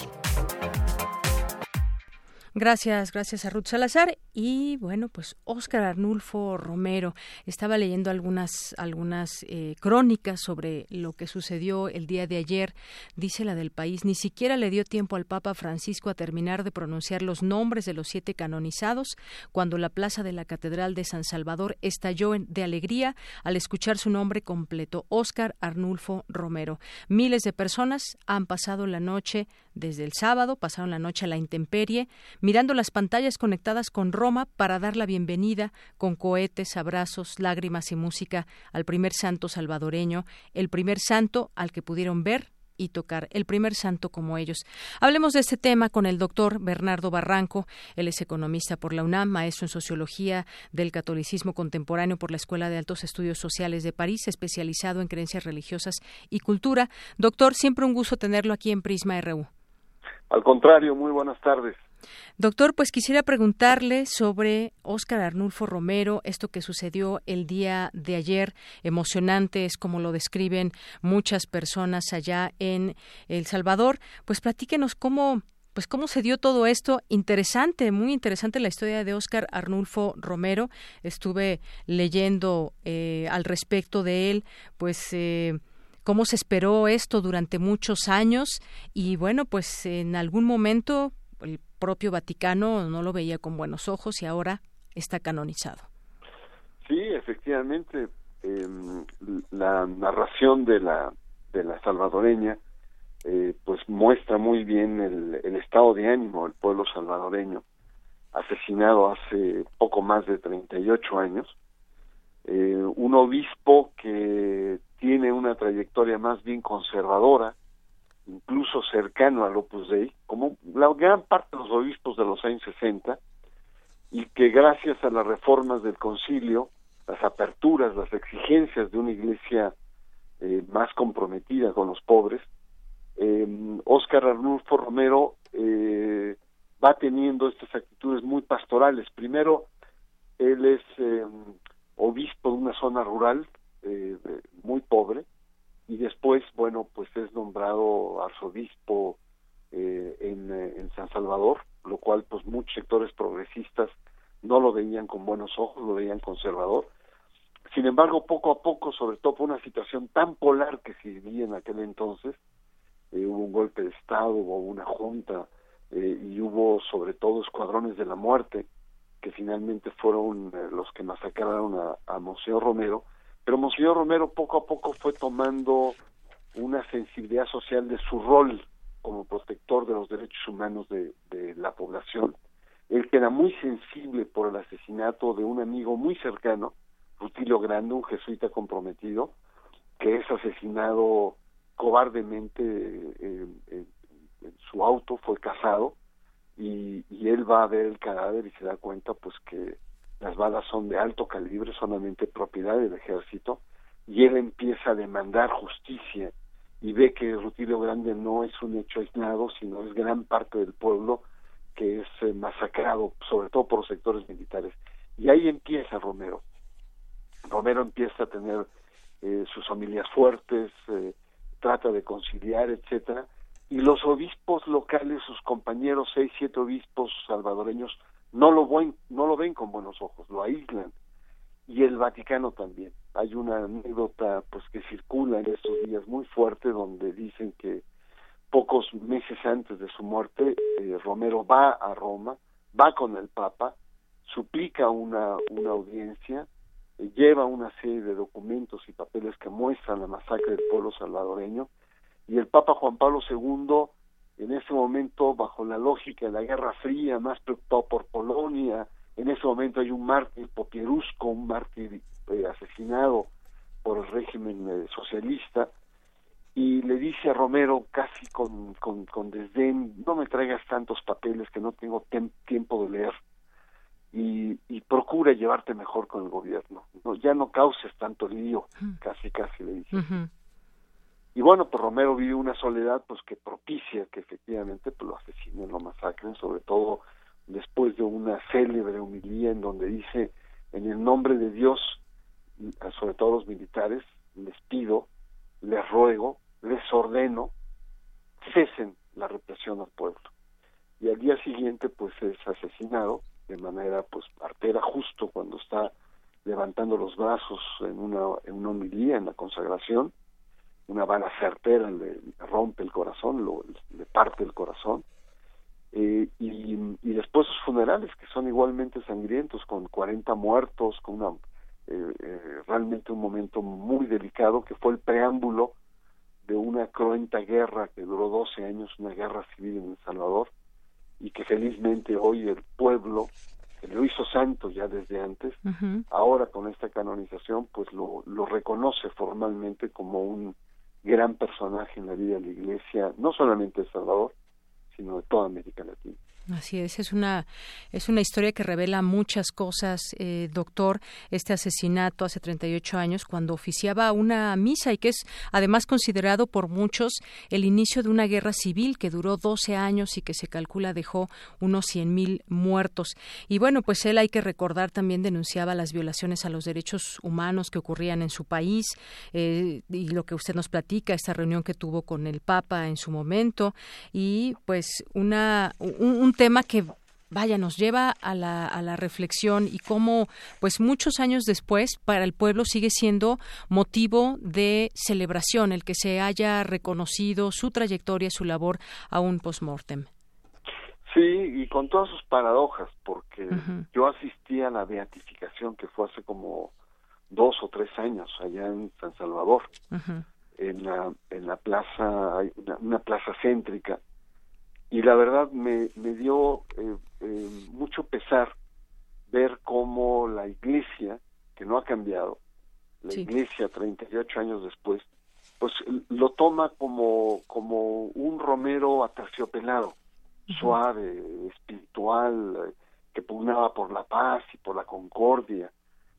Y, y, digamos, em, minimiza el momento dramático el cual eh, Romero reacciona, no solamente los obispos, también el carnal Amato, que era el representante del Papa en ese momento, y algo que me impactó muchísimo fue que en el Estado, eh, era un día pues de marzo con mucho sol eh, y había una gran una gran eh, carpa y en la carpa estaban los obispos los invitados de honor del Vaticano de, América Latina y al lado derecho de la carpa estaban estas doce familias que fueron prácticamente las que dictaron sentencia de muerte a Romero y estaban ahí en las élites las oligarquías estaban ahí y me impresionó mucho el detalle de que estaba eh, Roberto Dabuición Jr., es decir, el hijo del autor intelectual del asesinato de Romero, es decir, eh, un personaje que funda Arena, un partido de derecha,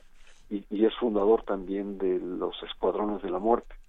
Entonces, eh, esta amargura de ver cómo hay una especie de reapropiación de un personaje, eh, incluso un intento de, mm, vaciarlo de esos contenidos radicales que vivió en su momento, pero al mismo tiempo, eh, eh si este, este eh, azucaramiento que se quiere hacer de un personaje, pues que vivió con mucha tensión, con mucha fricción, soledad, militarismo y, sobre todo represión, lo cual pues me deja pues muchas lecciones de que muchas cosas han cambiado para que sigan sigan siendo iguales, lamentablemente. Claro. Muy bien, eh, doctor, pues muchas gracias por platicarnos de este tema, porque sin duda, pues es un caso, es un caso único, pero, pero también hay casos en donde se ha visto de pronto algunas diferencias entre, entre gente de la iglesia, entre sacerdotes y en su momento, por ejemplo, algún papa, ¿no? Eh, en discursos o en señalamientos, ciertas situaciones o cuando se cambia de un lugar a otro algún sacerdote que puede estar resultando para el Vaticano incómodo y bueno, esta serie de movimientos que de pronto podemos encontrar que nos viene bien irlos entendiendo y asimilando dentro de los cambios o no que se puedan generar en una religión tan importante como lo es la religión católica. Así es, y para muestra está Brasil.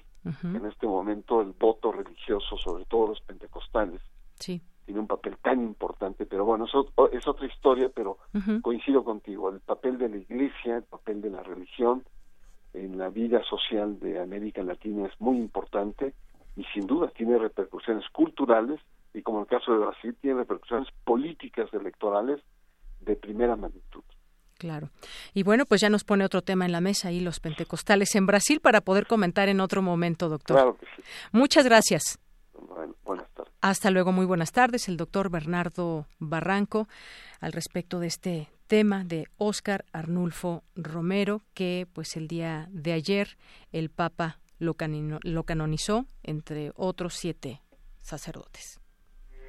Porque tu opinión es importante, síguenos en nuestras redes sociales, en Facebook como Prisma RU y en Twitter como arroba PrismaRU.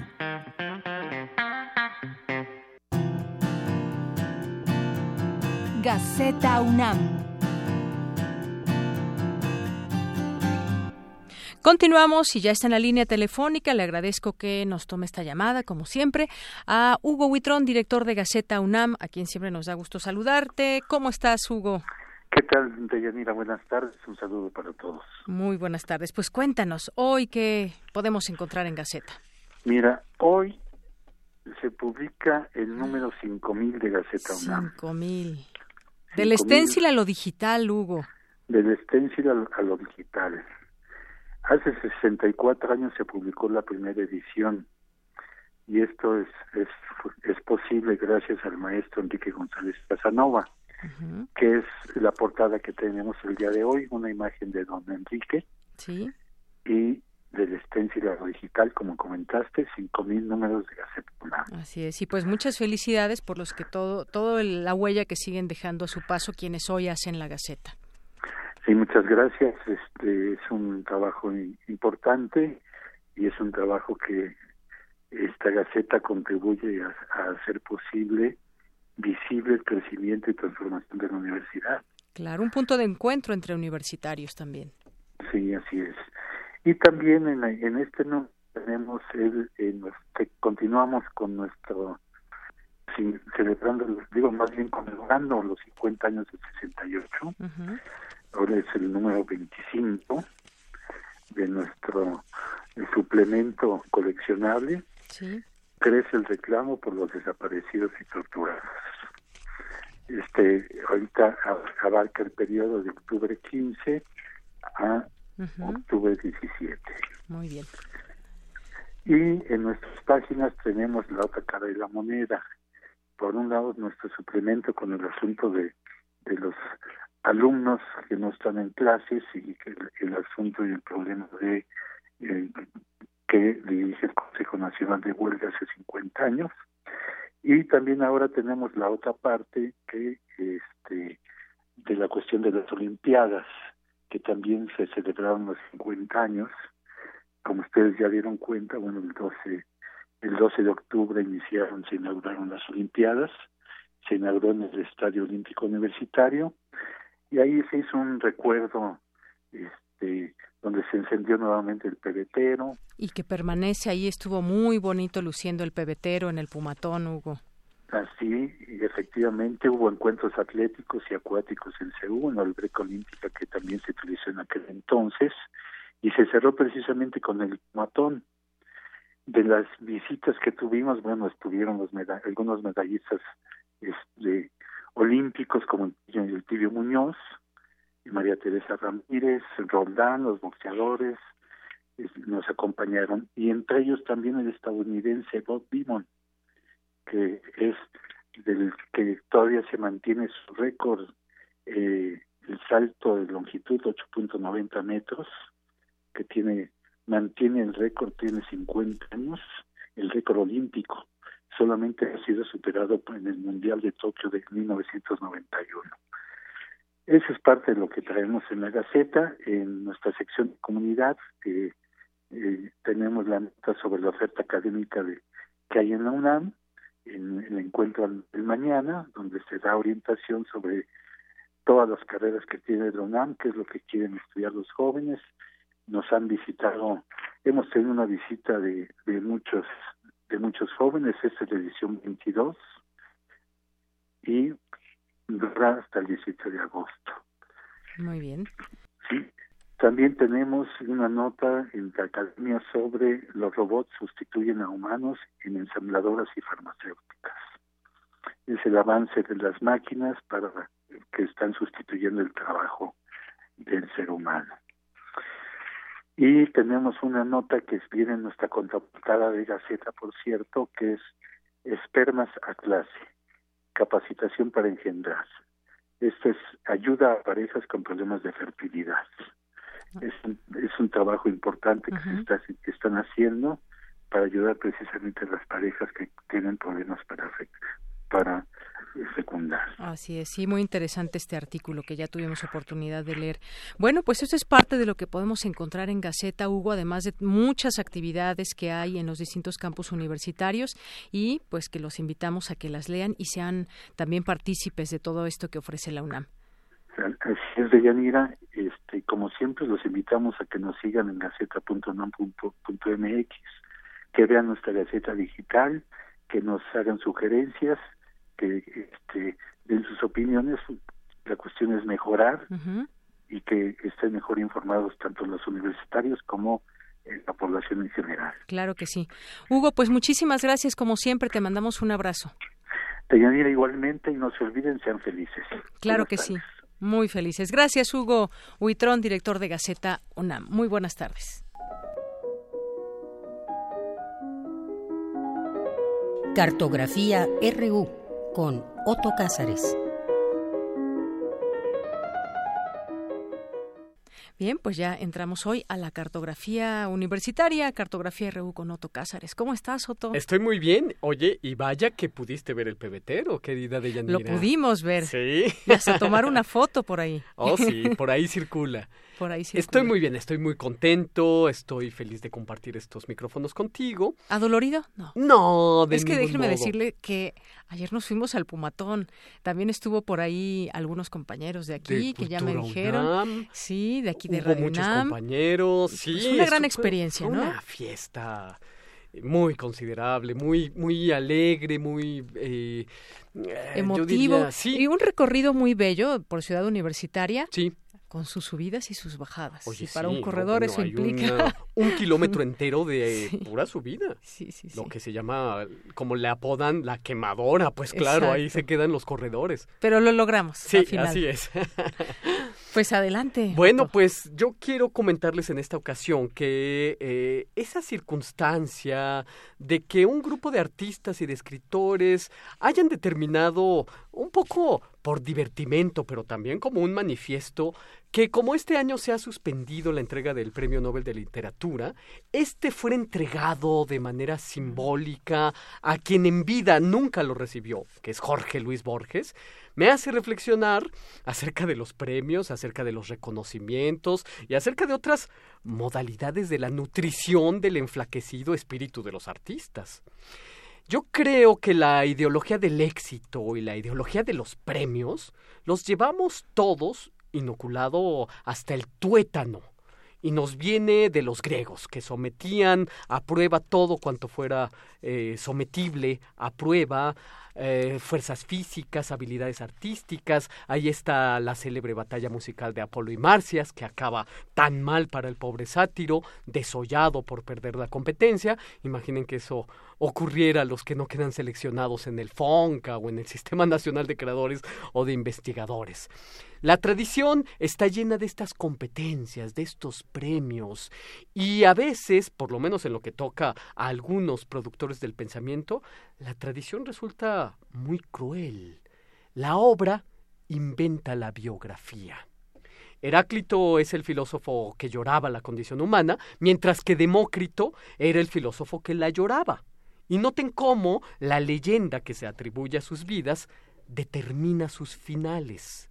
Heráclito, que está emparentado con el agua, por las lágrimas y por aquella célebre máxima de que todo cambia y que nadie se sumerge dos veces en el mismo río, muere de hidropesía. el cuerpo del filósofo eh, que termina lleno de agua como si fuera un globo. La tradición en este punto con Heráclito tiene un humor negro, negro. Y Demócrito, quien por reírse de la condición humana, no hay que pensarlo exento de este humor negro de la tradición, termina sus días sacándose los ojos. ¿Seguía riendo Demócrito aún después de sacarse los ojos? Pues si la respuesta es afirmativa, la tradición es muy cruel. Estos dos, de entre los ejemplos de filósofos griegos, no son más célebres que el final, por todos conocido, de Sócrates en Atenas, en la ciudad de. Eh, en, en, en, Atenas. El inventor de la mayéutica ingiere una onza de la de cicuta, rodeado por sus discípulos, diciendo: Oh Critón, debemos un gallo a Asclepio, paga la deuda y no olvides, que es una frase alrededor de la cual han orbitado las más diversas interpretaciones. O el otro final trágico, Esopo, el fabulista, según el relato tradicional, también murió de un modo que nos produce perplejidad. Llegó a la ciudad de Delfos, prodigando su sabiduría y sus fábulas, y los ciudadanos delfios se sintieron aludidos por sus narraciones. Le jugaron una estratagema mezquina, introdujeron una copa de oro del templo de Apolo entre sus pertenencias, y cuando Esopo iba saliendo de la ciudad, algunos delfios lo alcanzaron, revisaron sus cosas y dieron con la copa de oro, así como sembrada a la manera de la policía judicial mexicana. ¿no? y entonces una turba furiosa de Delfos terminó arrojando a Esopo a una barranca. Pareciera como si se hubiese organizado una conjura tradicional en contra de muchos cuya tarea fue producir pensamiento.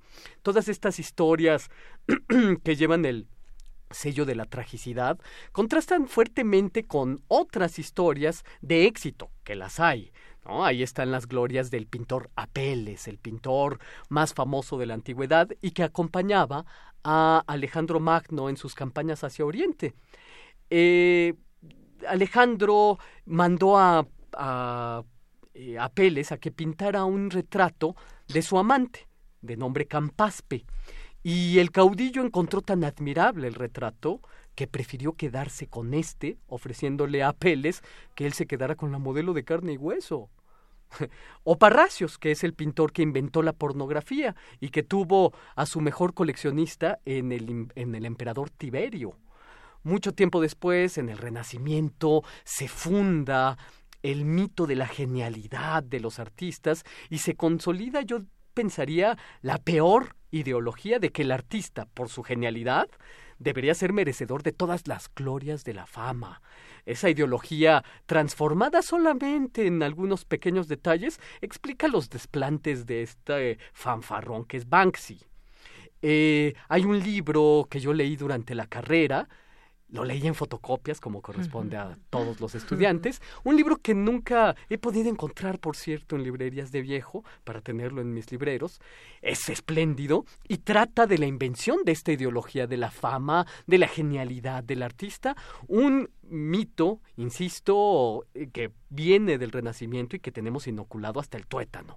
El título de este libro que leí en fotocopias es ya desde el título muy prometedor, Contra el arte y los artistas del de, eh, estudioso Jan Gimpel. Ahí se habla, por ejemplo, de cómo Giotto de Bondone quizás fue el primero de los grandes artistas del Renacimiento que murió como un hombre acaudalado.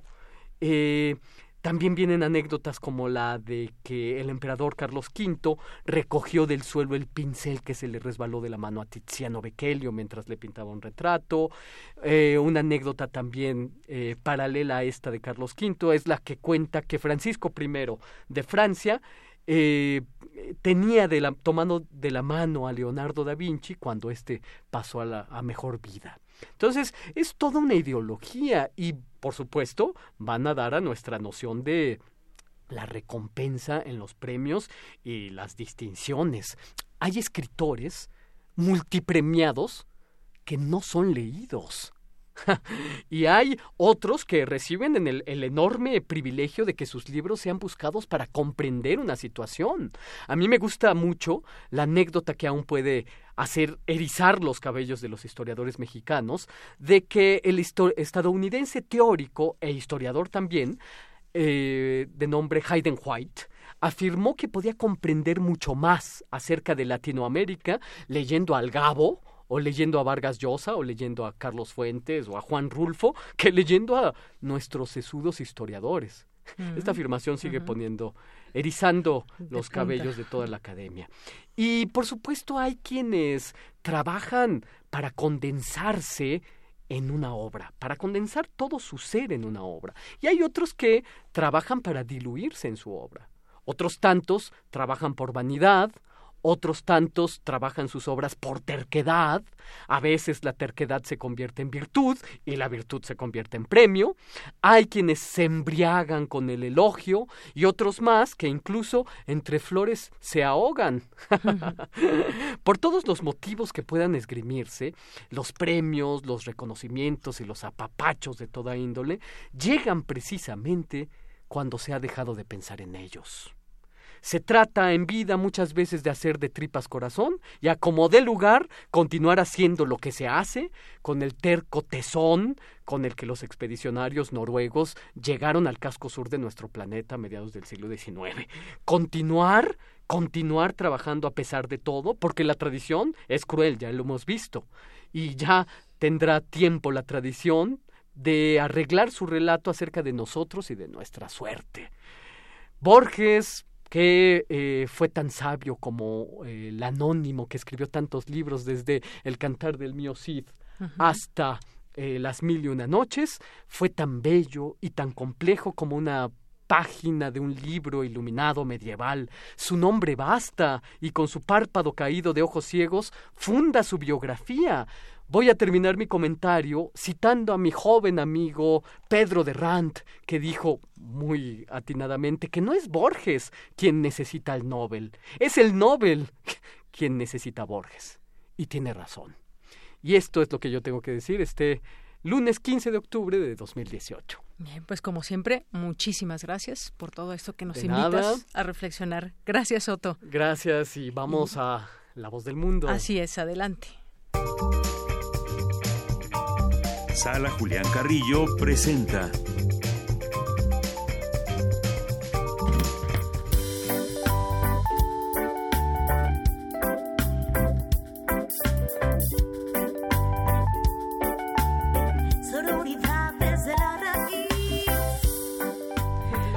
Bueno, pues ya estamos aquí para conocer las actividades de la sala Julián Carrillo y más. Y recuperar el tiempo perdido. Exacto.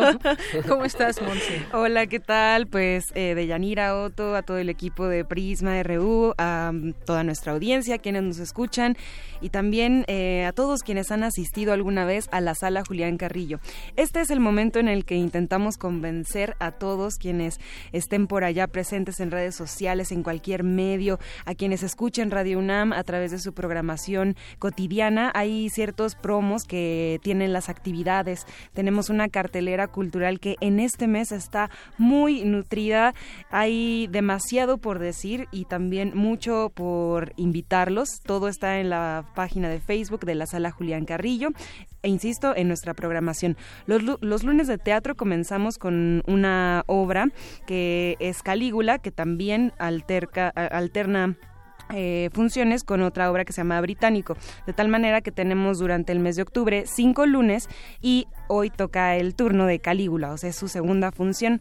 En esta obra se adaptan textos de manera libre sobre Camus y Racine sobre la antigua Roma. Entonces Calígula estará el, estuvo el primero, estará el 15 y el 29 de octubre. Es una función para solo adultos y Británico estará el próximo 22 de octubre para cerrar función. Esto es a las 7 porque las obras son un poquito más largas que lo que acostumbramos. Entonces los esperamos los lunes de teatro a las 7 con esta dos obras que son eh, juveniles, son espectaculares en tanto a su trazo, a las frases que rescatan, a los textos y al poder que intentan evidenciar como una potencia eh, de la voluntad y bueno, el poder sobre todas las cosas también es un lema de estas obras. Los martes de danza vamos a las 8 de la noche con la compañía del grupo Escarlata. Esto es danza aérea, dirección de Ángeles Ocampo, una coreografía montada con bailarines profesionales y bailarines iniciados.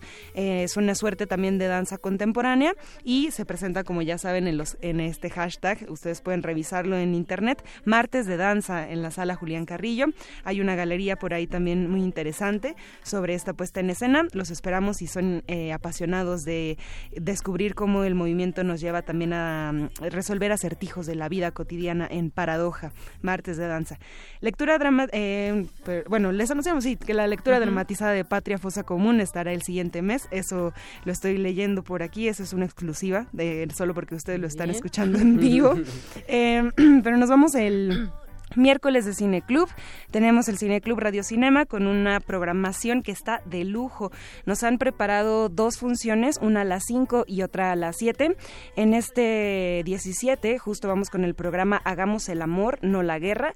Presentamos dos películas, una es sobre la guerrilla estudiantil femenina del 68 y el otro, eh, la otra proyección es sobre los misterios del organismo. Esto es a las 19 horas. Se presenta la película y al final se hace una discusión en conjunto para ver eh, cómo se puede socializar el cine, ¿no? Creemos que es muy importante llegar como a conclusiones entre todos sobre el movimiento del 68, no solo como un movimiento estudiantil, sino un movimiento revolucionario, cultural, político, musical, eh, femenino también, sexual incluso. Entonces todo esto se intenta cubrir en un ciclo que tiene funciones los miércoles y funciones los sábados también. Vamos al jueves, jueves de teatro, y aquí tenemos que hacer una pausa obligada. Es un una puesta en escena que ah, realiza Belén Pascualini se avienta una hora y diez más o menos de Cristian.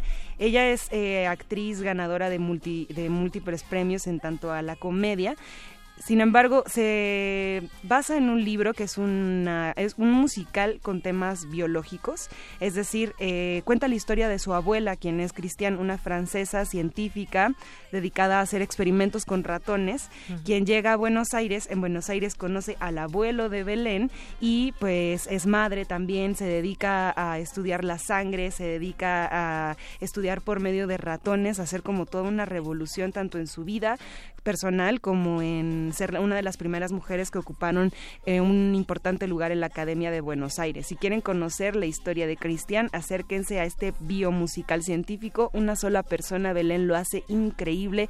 Se avienta el piano, se avienta eh, paisajes que nos dibuja como de la guerra, como eh, de los laboratorios, también como un sentido de migración, cómo es que llegaron personas también de otros lugares a nutrir este continente, ¿no? Y nutrir también las historias de las que bueno, también, por ejemplo, Belén Pascualini tiene todavía el apellido, ¿no? O sea, el apellido y la historia y las ganas de compartir la historia de Cristian con todos ustedes. Vengan, por favor, le quedan solamente dos funciones, el jueves 18 y el 25 de octubre a las 8 de la noche. Están súper invitados. Y lo que suena de fondo es Olinka y Masewali, quienes, eh, bueno, tocan una fusión de reggae roots también es su tercer aniversario y estarán este viernes de intersecciones aquí, así que por favor vengan, es entrada libre. Los invitamos para que puedan venir a bailar, a gozar con el sonido de Olinka y Masewali. Los sábados también tenemos un perdón, un programa coral universitario. Esto es el sábado 20 y el 27 a las 12 horas. Y por supuesto, también si se quieren echar el 2 por 1 pueden venir al concierto del programa musical de, de, coral universitario y a las 5 quedarse a la segunda parte de este cine club que presentamos en este sábado 20, Los Soñadores de Bernardo Bertolucci. Esto es una película del 2003. A lo mejor ustedes la conocen por estas escenas eh, pues ya icónicas que tienen, por ejemplo, de echarse una carrera tres jóvenes revolucionarios en el Louvre en las salas de Louvre. En las salas de Louvre. Y pues bueno, One of Us, eh, eso es lo, el grito al, al, que nos invitan. Vengan por favor al Cineclub, está cada vez mejor. Y también les recordamos que tenemos un taller pendiente que es los lunes y los miércoles de noviembre de las 6 a las 9 de la noche. Esto lo imparte Elena de Aro y bueno, el teléfono para pedir, para, para pedir informes es el 56 23 32 72. Si ustedes están interesados en el manejo de la voz, en cómo interpretar textos para locución, para actuación, este es el momento de que puedan pedir informes y de que se inscriban y nos acompañen al próximo curso aquí en Radio UNAM. Toda la información está en el Facebook de la sala Julián Carrillo y pues bueno, con muchísimo gusto están todos y todas invitados. Espléndido. Pues muchas gracias, Monserrat Muñoz. ¿Cuántas invitaciones? espero que vengan. Y la invitación que más me gusta es hacer el guiño de Freaks que hacen en Los Soñadores. claro. Esa película maravillosa. Y también con un tinte bien erótico. político y erótico. Eh, político erótico, exacto. Entendiendo pues muy bien los movimientos estudiantiles. Exacto. Y, si esas discusiones que dices después de de, se ponen buenas. de proyectarse una película, exacto, se han de poner muy buenas. Bueno, ya nos vamos con Olinka. Muchas gracias, Monserrat Muñoz. Gracias, a, gracias, a ustedes que nos escuchan. Mi nombre es Yanira Morán y en nombre de todo el equipo, gracias, muy buenas tardes y buen provecho.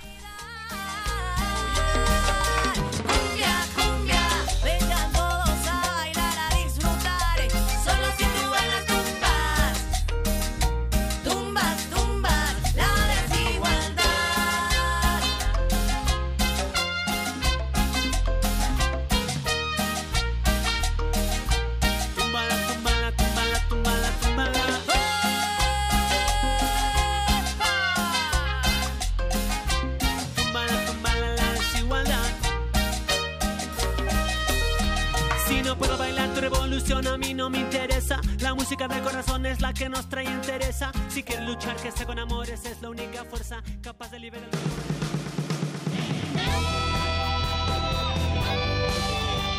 Prisma RU. Relatamos al mundo.